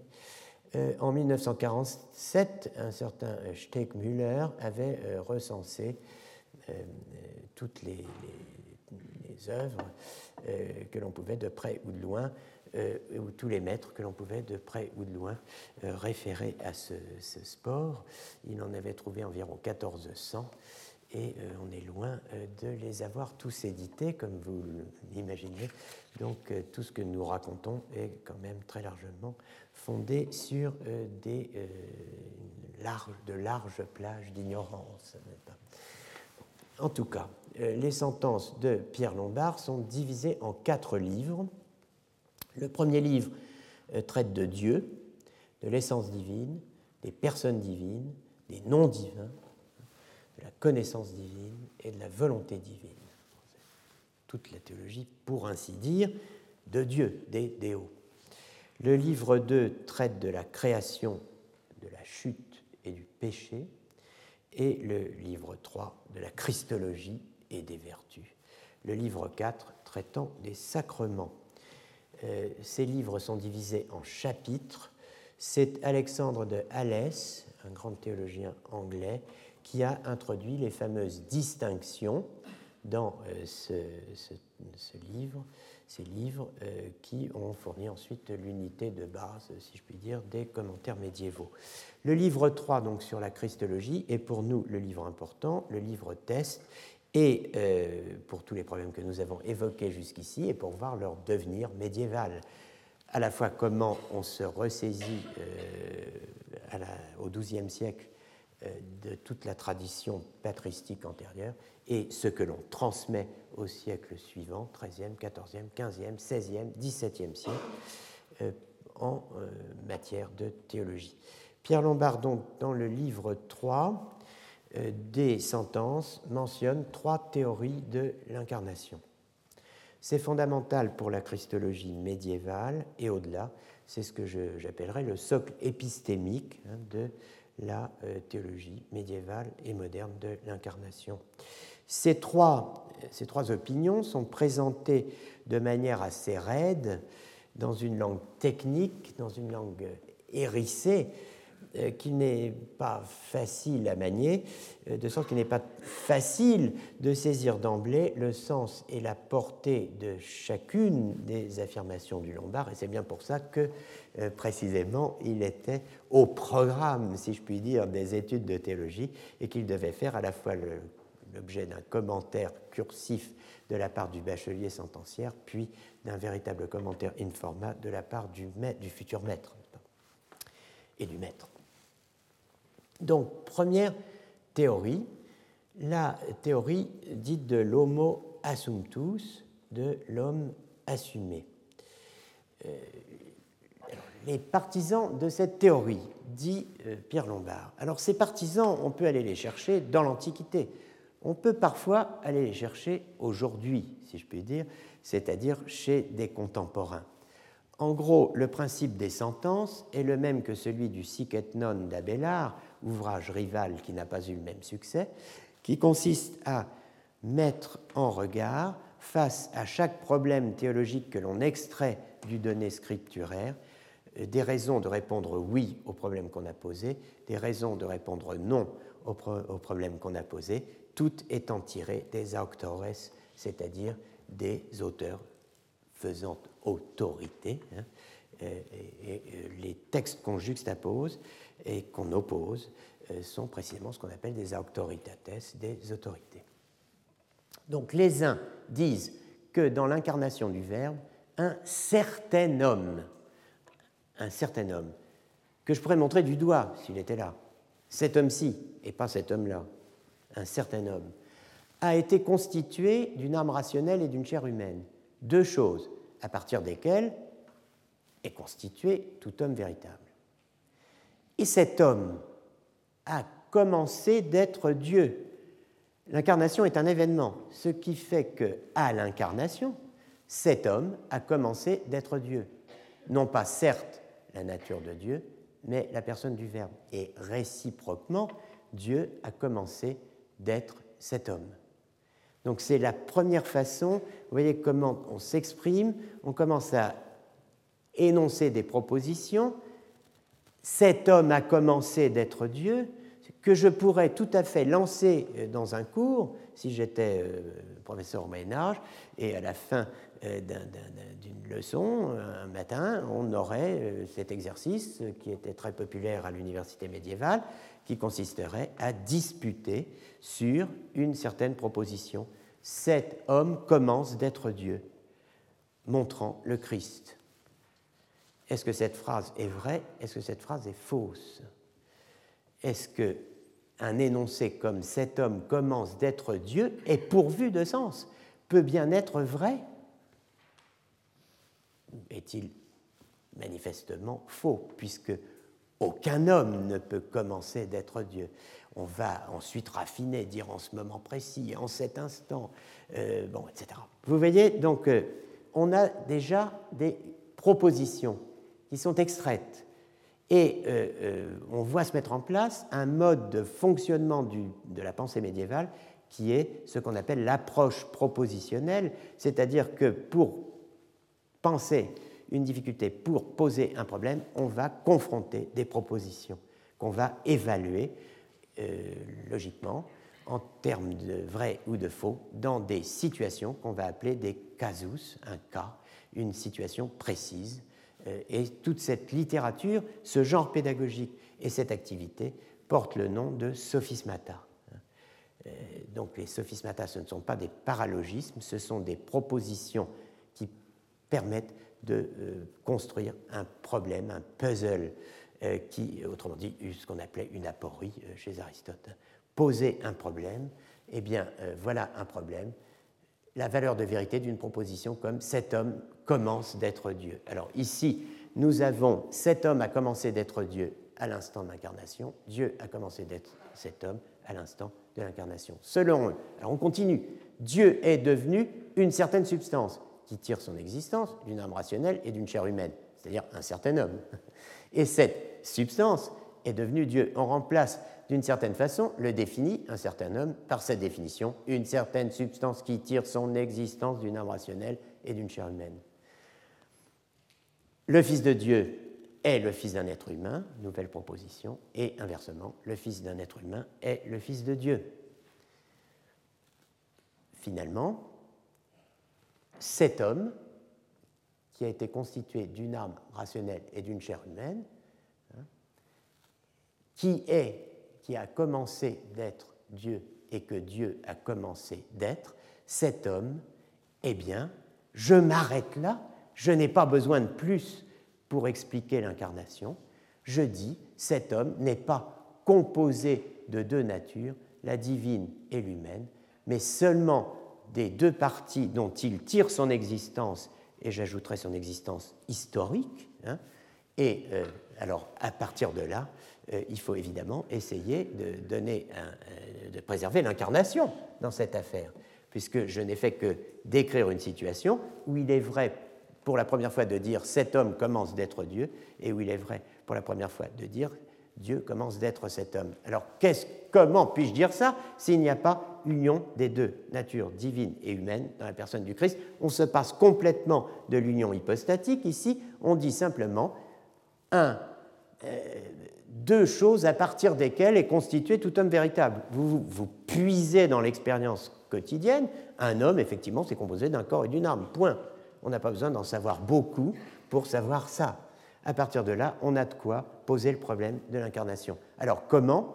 Eh bien, il y a bien une personne du, Christ, du Verbe. Alors, il y a une certaine chose, un certain homme, hein, par la personne du Verbe, grâce à la personne du Verbe. Alors ça, c'est l'interprétation d'un historien euh, de euh, la théologie médiévale qui s'appelle Herring. Euh, par la personne du Verbe, j'ai traduit moi-même, X commence à être Dieu. Il y a une chose X qui commence à être Dieu. L'interprétation de Nielsen, Lauge Nielsen, autre historien de la théologie médiévale, Dieu devient quelque chose du fait que X, une certaine chose, devient la même personne que le Verbe et Dieu. Donc vous voyez qu'on a ici de l'analyse logico-sémantique. C'est presque de, n'est-ce pas On est dans la dialectique. X commence à être Dieu par la personne du Verbe. Bon, c'est bien mieux de dire, je pense que c'est Nielsen qui a raison, Dieu devient quelque chose du fait que X devient la même personne que le Verbe est Dieu. Donc Dieu devient quelque chose. Est-ce que Dieu devient vraiment quelque chose? Euh, Dieu devient quelque chose du fait qu'autre chose devient la même personne que lui. Ce qui devient vraiment dans cette affaire, ce n'est pas Dieu, c'est l'autre chose qui devient la même personne que lui. Donc on n'est pas très loin de ce qu'on appelle un changement cambridgien dans la philosophie actuelle.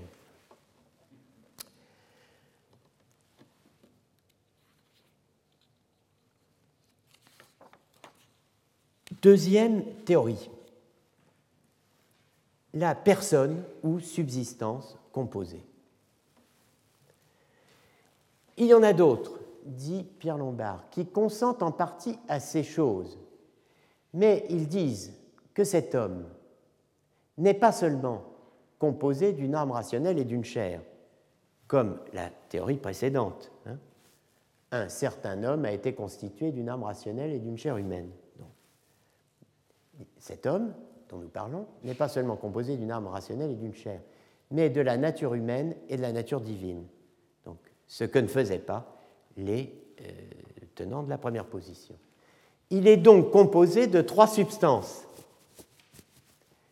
La divinité, une chair et une âme. Il s'agit seulement d'une personne qui, en vérité, est absolument simple avant l'incarnation, elle est la divinité, mais qui, effectivement, devient composée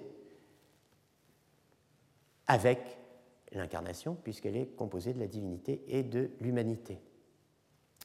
La personne qui était simple et qui existait en une seule nature seulement tire donc son existence de deux natures et subsistant deux natures au moment de l'incarnation. Le troisième argument dans le long et complexe dossier que met en place euh, Pierre Lombard pour rendre compte de tout cela est précisément, il cite Jean Damascène et dit En notre Seigneur Jésus-Christ, nous connaissons certes deux natures, mais une seule hypostase composée de l'une et de l'autre. Donc on, fait référence à euh, la, euh, la, théorie euh, de l'hypostase composée. Enfin, il y a, bon je vais très vite, hein, mais vous voyez, bon, hypostase composée, et maintenant, le plus beau pour la fin, la théorie de l'habitus ou de l'habit puisque après tout, euh, on peut faire ce jeu de mots, euh, l'habitus ou du vêtement. Alors, il y en a encore d'autres qui non seulement nient que la personne soit composée de nature dans l'incarnation du Verbe. Donc, ils ont en commun avec la première position, qui n'admettait pas euh, l'union des deux natures divines et humaines, mais se contentait de parler de, la constitution d'un individu à partir d'une chair et d'une âme. Hein. Bon, qui non seulement nie que la personne soit composée, la personne divine hein, soit composée de nature, de deux natures dans l'incarnation du Verbe, mais qui récuse aussi qu'un certain homme ou encore une certaine substance y soit composée ou faite d'une âme et d'une chair, mais il, une certaine substance soit composée hein, d'une âme et d'une chair. Mais ils affirment que ces deux choses, à savoir l'âme et la chair, sont unies à la nature ou à la personne du Verbe, de sorte que non pas une certaine substance ou personne serait faite ou serait composée de ces deux choses ou de ces trois, comme la théorie 2, qui disait il y a trois substances, la divinité, la chair et l'âme, mais que le Verbe de Dieu serait vêtu de ces deux choses comme d'un vêtement afin d'apparaître, alors de ces deux choses, les deux choses c'est la, chair et l'âme, n'est-ce pas, afin d'apparaître de la façon qui convient aux yeux des mortels. Ce sont eux qui disent que Dieu s'est fait homme selon l'habitus. Alors, euh, on dit que l'habit ne fait pas le moine, mais là, euh, il faudrait que l'habit euh, fasse le, verbe incarné. Il, il, y a, un jeu de mots qu'on va voir apparaître plus nettement dans la suite.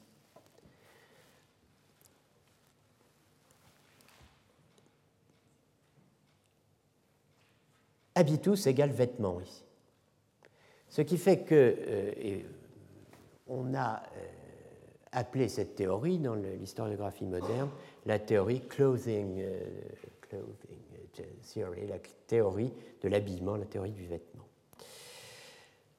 Alors, euh, à cette théorie du vêtement, donc,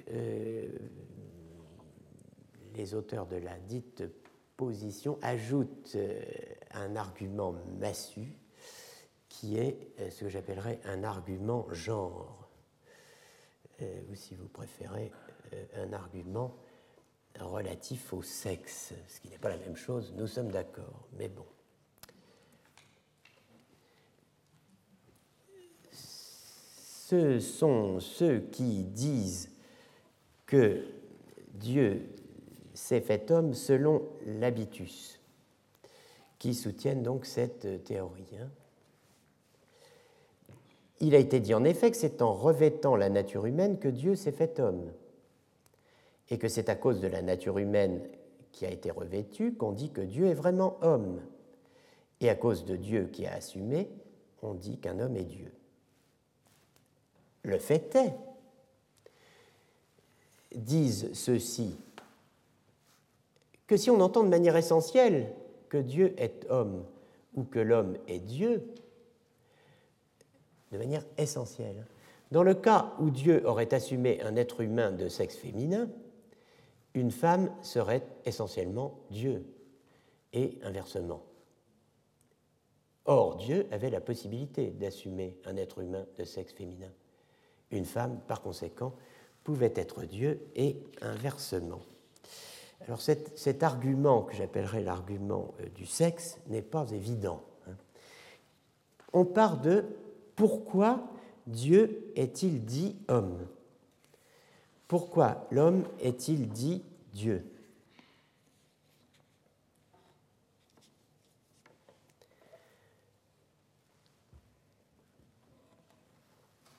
On dit que Dieu est homme à cause de la nature humaine qui a été revêtue, dit l'Écriture. Habitus, on va y venir. On dit euh, l'homme est Dieu, l'homme est dit Dieu, à cause de Dieu qui a assumé.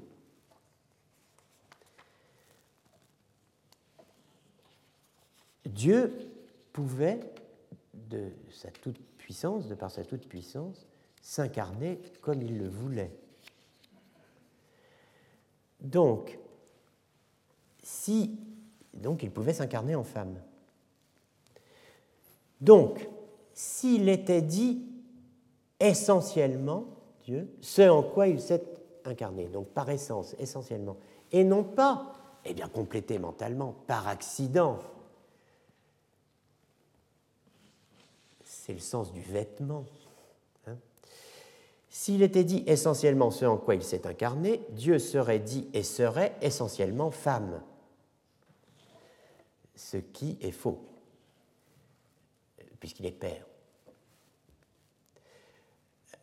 Alors on se demande pourquoi faire ce détour. En fait, cela vient donc pour éviter cela, hein, une seule solution, euh, dire qu'effectivement, euh, l'incarnation, dans l'incarnation, Dieu assume un vêtement, hein, le vêtement d'homme, pour euh, littéralement hein,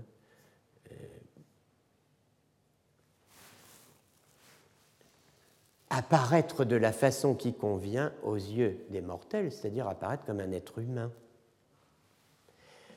Alors, vous voyez, c'est très intéressant pour une histoire du sexisme. On va se dire, euh, bon, pourquoi est-ce que pour apparaître euh, comme un être humain, il fallait qu'il apparût comme un homme et pas comme une femme? Alors, il y a une réponse, rassurez-vous. Il y a une réponse. Cette théorie est très importante, cette théorie du vêtement, elle est très importante dans l'histoire de la théologie médiévale et euh, d'une certaine façon, elle répond au problème d'Épictète mon corps et moi, cela fait deux. Ce qui arrive à mon corps ne m'arrive pas. Hein. C'est radicalisation de la distinction entre moi et ce qui est mien hein, que l'on retrouve avec cette théorie du vêtement où le parallèle donc entre christologie et anthropologie continue. Euh, ce, qui, ce, qui, se dit du Christ peut se dire de moi, et ce qui se dit de moi peut se dire du Christ. Mon corps, ce n'est pas moi, c'est à moi, c'est pas moi. Il y a une christologie du vêtement, hein, il y a une théorie qui fait du corps de l'homme un simple vêtement de l'arme. C'est le platonisme. Pierre Lombard se défend de professer cette théorie, ce n'est pour lui qu'une simple opinion. On l'attribue aujourd'hui à quelques élèves d'Abélard après la condamnation d'Abélard, et elle est en général âprement euh, critiquée, cette théorie du vêtement. Je voudrais m'arrêter pour que vous compreniez sa rationalité, sa raison d'être, sur sa source, qui est euh, source scripturaire, c'est l'Épître aux Philippiens 2, 7, et euh, sur l'interprétation canonique qui en a été donnée, qui est celle d'Augustin. Alors, Philippiens 2, 7 et Augustin. Augustin, c'est la question 73 des 83 questions à Rose. Augustin se demande, il essaie d'expliquer, grâce à une analyse de la notion philosophique d'habitus, habitus, hein, euh, ce qui est écrit dans la version latine de euh, Philippiens 2, 7. Et, je saute tout de suite à euh, la fin de la phrase, et kai schemati reteis os anthropos, et habitu inventus ut homo. C'est cette phrase qu'on lit dans la Vulgate et c'est cela qu'il faut expliquer. Euh, cette phrase qu'on lit dans toutes les versions latines de la Bible, d'ailleurs. Hein. ce qui explique qu'Augustin y est affaire. Augustin tente d'expliquer, grâce à une analyse de la notion philosophique d'habitus, ce qui est écrit dans la version latine et habitu inventus ut homo, correspondant à kai schemati eureteis os anthropos. Alors, le détail du texte. Euh, Allah automne ekenosen, morphène, doulou, labone, en, homoiomati, anthropone, genomenos. Sed, j'ai mis, comme ça vous pouvez voir le mot à mot, hein, vous vous souvenez de ce qu'on a dit sur les traductions mot à mot. Euh, sed, semet ipsum, eoton, exinaniwit pour ekenosen, formam, morphème, servi, doulou, labone, accipiens, en homoiomati in similitudinem, anthropone hominum, genomenos engendré factus. Luther, sondern entäußerte sich selbst. Euh, l'entäußerung, c'est un mot qui va avoir un destin dans la philosophie allemande jusque chez Hegel extraordinairement important. Euh, là, vous voyez euh, apparaître un, terme philosophique sous la plume de Luther, ce qui n'est quand même drôle, mais bon, sondern entäußerte sich selbst, il s'est extra... c'est l'extranéation chez, les traducteurs de Hegel, c'est l'expression dans des traductions moins euh, violentes. Bon. Und nahm Knechtsgestalt an, enfin, gleich wie ein anderer Mensch, il est, il, est, il, est, il est, apparu comme euh, vraiment un autre homme. King James, bon, made himself of no reputation. Ekenocen, exinaniwit formam servi, entäußerte sich selbst und nahm Knechtsgestalt, ça devient made himself of no reputation and took upon him the form of servant. Euh, cependant, traduction Martin, protestante, 44, il s'est anéanti et Kenosen, ex lui-même, ayant pris la forme de serviteur, fait à la ressemblance des hommes. Donc voilà le début de euh, Philippiens 2.7. Voilà la suite. Et habitu in ventus ut homo, correspondant à kai schemati reteis os anthropos. Schemati, schema, schemati, habitu, angeberden auf Deutsch, als ein Mensch erfunden. Il a été trouvé comme étant un homme, angeberden, à son comportement. On est très proche de l'ange de Tobie. Hein. Il agit comme un homme, angeberden. Quel rapport avec schemati, habitu? Being found in human form. Forme pour schemati, habitu. Martin, et étant trouvé en figure Qu'est-ce que ça va bien vouloir dire, cette figure? Ça peut avoir deux sens. L'aspect extérieur, mais ça peut aussi vouloir dire sens figuré. On peut s'engouffrer là-dedans si on le veut. Et ayant paru comme un simple homme, la traduction de second 1910. Excusez-moi je n'ai plus beaucoup de souffle. Nous arrivons à Philippiens 2.8. Et tapeinocen, et tapeinocen, tapeinocen, et tapeinocen. Retenez ce mot dont vous pourriez dériver tapeinotique. Et vous verrez qu'on le fera.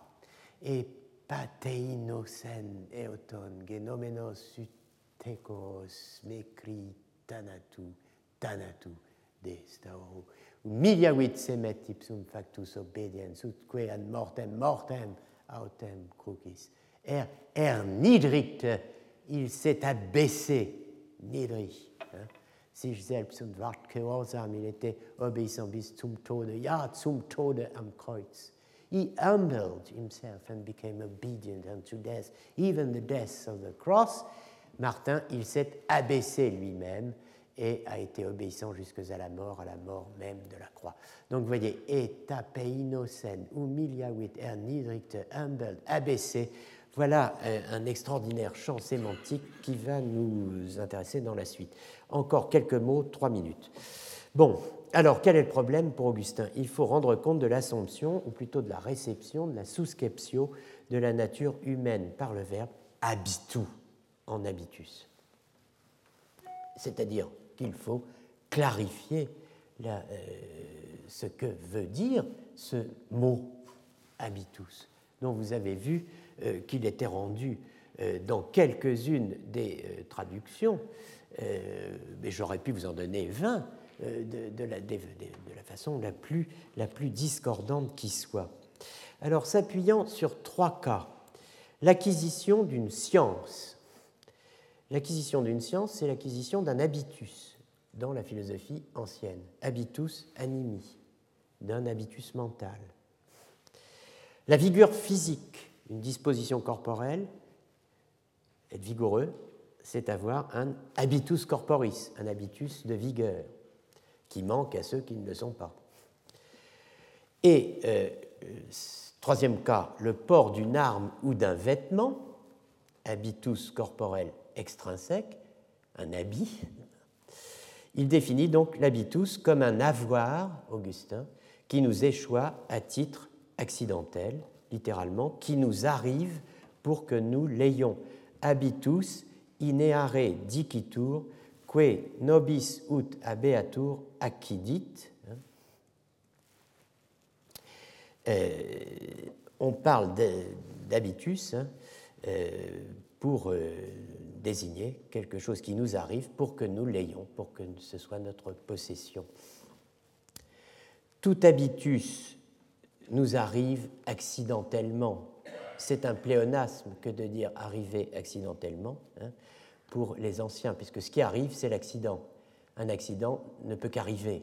Il n'est pas essentiellement prédicable de ce à quoi précisément il arrive, c'est-à-dire vient s'ajouter lui qui ne faisait pas partie de la définition de la chose à quoi il s'ajoute de l'extérieur.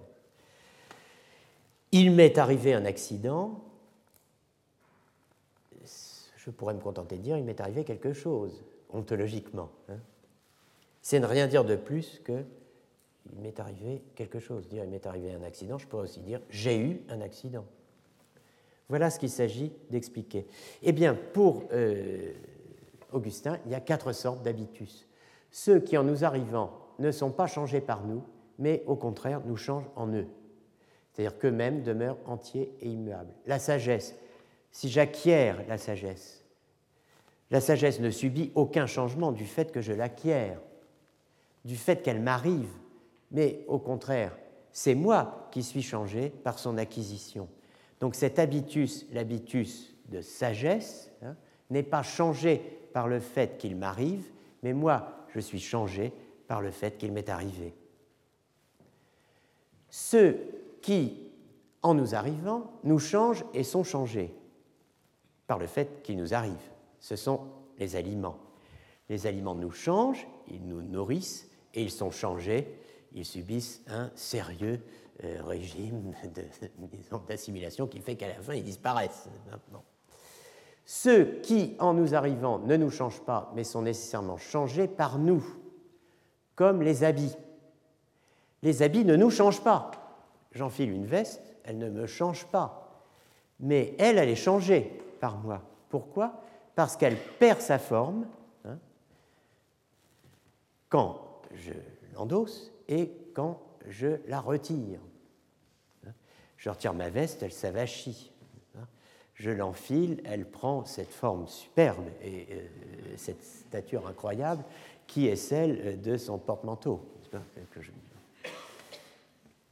Alors, leur forme, évidemment, et pas leur formalité, comme le traduit euh, au supplice le traducteur de euh, la bibliothèque augustinienne, qui voit de la scolastique partout, alors que, n'est-ce pas, bon, d'ailleurs, enfin, c'est contre-intuitif, n'est-ce pas, de dire que prendre Enfin, c'est difficile linguistiquement. Hein. Euh, un vêtement ne me change pas, mais c'est échangé par moi. Mais en fait, en, français, on dit je me change. Il faut que je me change. Excusez-moi, il faut que je me change. Mais en fait, bon, c'est pas je me change pas. Ça, c'est, enfin bon, bref. Euh, quatrièmement, ceux qui, pour devenir habitus, n'auraient ni à changer ni à être changés par ce à quoi ils arriveraient. Par exemple, un anneau euh, qu'on enfile, qu'on met au doigt, il n'est ni changé euh, ni ne me change. Sauf que ça ne sert à rien.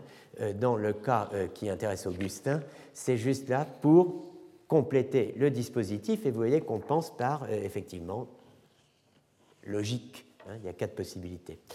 Donc, Augustin souligne donc que l'homme qui s'incarne, n'est-ce pas, enfin Dieu qui s'incarne, euh, qui prend forme humaine, hein, euh, à, homme comme euh, l'âme à corps. Hein. Alors quelle est la nature de cet avoir? Ça n'est pas un avoir de type 1, puisque la nature humaine de, demeure elle-même, mais ne change pas la nature de Dieu. Hein. Euh, euh, il n'y a pas de changement de type 2, car il n'est pas vrai que l'homme a changé Dieu et a été changé par lui. La nature divine reste ce qu'elle est, et la nature humaine reste ce qu'elle est dans l'incarnation. Hein. Et euh, il n'est pas non plus du type 4, car il serait faux de dire que l'homme a été assumé d'une façon qu'il n'ait été ni changé qui, euh, par Dieu, ni euh, Dieu n'ait été changé dans le fait de s'incarner. Alors l'homme assumé donc un, habitus du type 3. Hein. en étant assumé, dit Augustin, il a été changé en mieux. Il a reçu une forme ineffablement plus parfaite et étroitement unie à lui que tout habit euh, revêtu par un homme. Donc, euh, euh, grâce au mot habitus, dit Augustin, Paul a bien marqué en quel sens le Verbe s'est rendu semblable aux hommes. Il ne s'est pas transfiguré en homme, hein. il n'a pas non plus pris habit d'homme, il a pris l'homme en habit, hein. il l'a revêtu pour se l'associer en s'unissant à lui et en le conformant d'une certaine manière, comme mon corps conforme le vêtement, ou mon vêtement est conformé à mon corps, hein, en le conformant d'une certaine manière à l'immortalité et à euh, l'éternité. Bien, donc le, verbe a homme, abendo hominem, hein, euh, comme, euh, comme l'âme a un corps. Vous voyez cette phrase Le Fils de l'homme a une arme, il a un corps. Le Fils de Dieu, qui est le Verbe de Dieu, a un homme comme l'âme un corps. De même que l'âme ayant un corps ne fait pas avec lui deux personnes, mais un seul homme. De même, le Verbe ayant un homme ne fait pas avec lui deux personnes, mais un seul Christ. Qu'est-ce que l'homme? Une âme raisonnable ayant un corps. Anima rationalis abins corpus, il est vraiment platonicien. Hein. Euh, qu'est-ce que le Christ, le Verbe de Dieu, ayant homme abins hominem. Donc on est, on est dans cette théorie euh, du vêtement. Euh, un dernier mot, euh, c'est d'Augustin que vient la, discussion sur la possibilité d'une incarnation de Dieu en femme. C'est un thème important, et je termine là-dessus. Fallait-il un humain ou un homme pour l'incarnation hein? Dieu aurait-il pu s'incarner en un autre humain que l'homme, en l'occurrence en femme, ou plutôt assumer l'homme dans le sexe féminin. Eh bien, euh, Pierre Lombard revient sur cette question au livre 3, Distinction 12, euh, chapitre 4. Il dit Il convient encore habituellement de chercher, bien que ce soit par curiosité, pour quelques-uns. Donc c'est à la fois sérieux et pas sérieux. On pourrait s'en dispenser, au fond, hein, après tout. Mais quand même, si Dieu pouvait assumer la nature humaine comme femme. Certains ont été d'avis qu'il pouvait l'assumer dans le sexe féminin, comme il l'a assumé dans le sexe viril. Mais il a été fait en sorte d'une manière plus opportune et plus conforme qu'il naisse d'une femme et assume un homme, de manière à montrer ainsi la délivrance de l'un et l'autre sexe, chacun son boulot. Euh, l'argument d'Augustin était donc que, euh, que, la délivrance de l'être humain, c'est dans la, question 73, hein, des 83 questions de Rose, la délivrance de l'être humain, je cite, hein, devait apparaître dans l'un et l'autre sexe, donc parce qu'il fallait assumer un homme. Alors voilà pourquoi il fallait assumer un homme. Parce que Dieu est Dieu le Père. Non Je n'ai pas dit la vérité, j'ai menti. Ce qu'il fallait dire, c'est sexe qui est le plus honorable. That is a true motive. Hein. Euh, donc, parce qu'il fallait assumer un homme sexe qui est le plus honorable, il était conséquent que la délivrance du sexe féminin apparaisse à ce sujet dans le fait que cet homme honorable était né d'une femme. Donc, la sagesse de Dieu, qu'on appelle le Fils unique, en assumant l'homme dans le sein et du sein de la Vierge, puisque la Vierge est mère de Dieu, hein, a signifié la délivrance de l'être humain.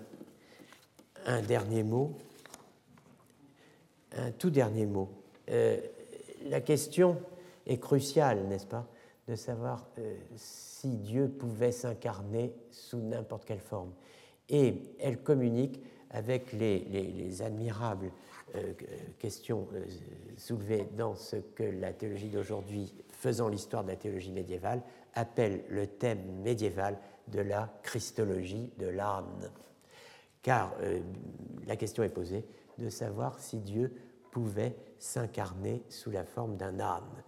Alors nous y reviendrons euh, par la suite, mais n'oubliez pas le film de Bresson, Au hasard Balthazar, qui peut-être vous donnera une idée euh, de ce qu'on pouvait mettre dans cette christologie de l'âne.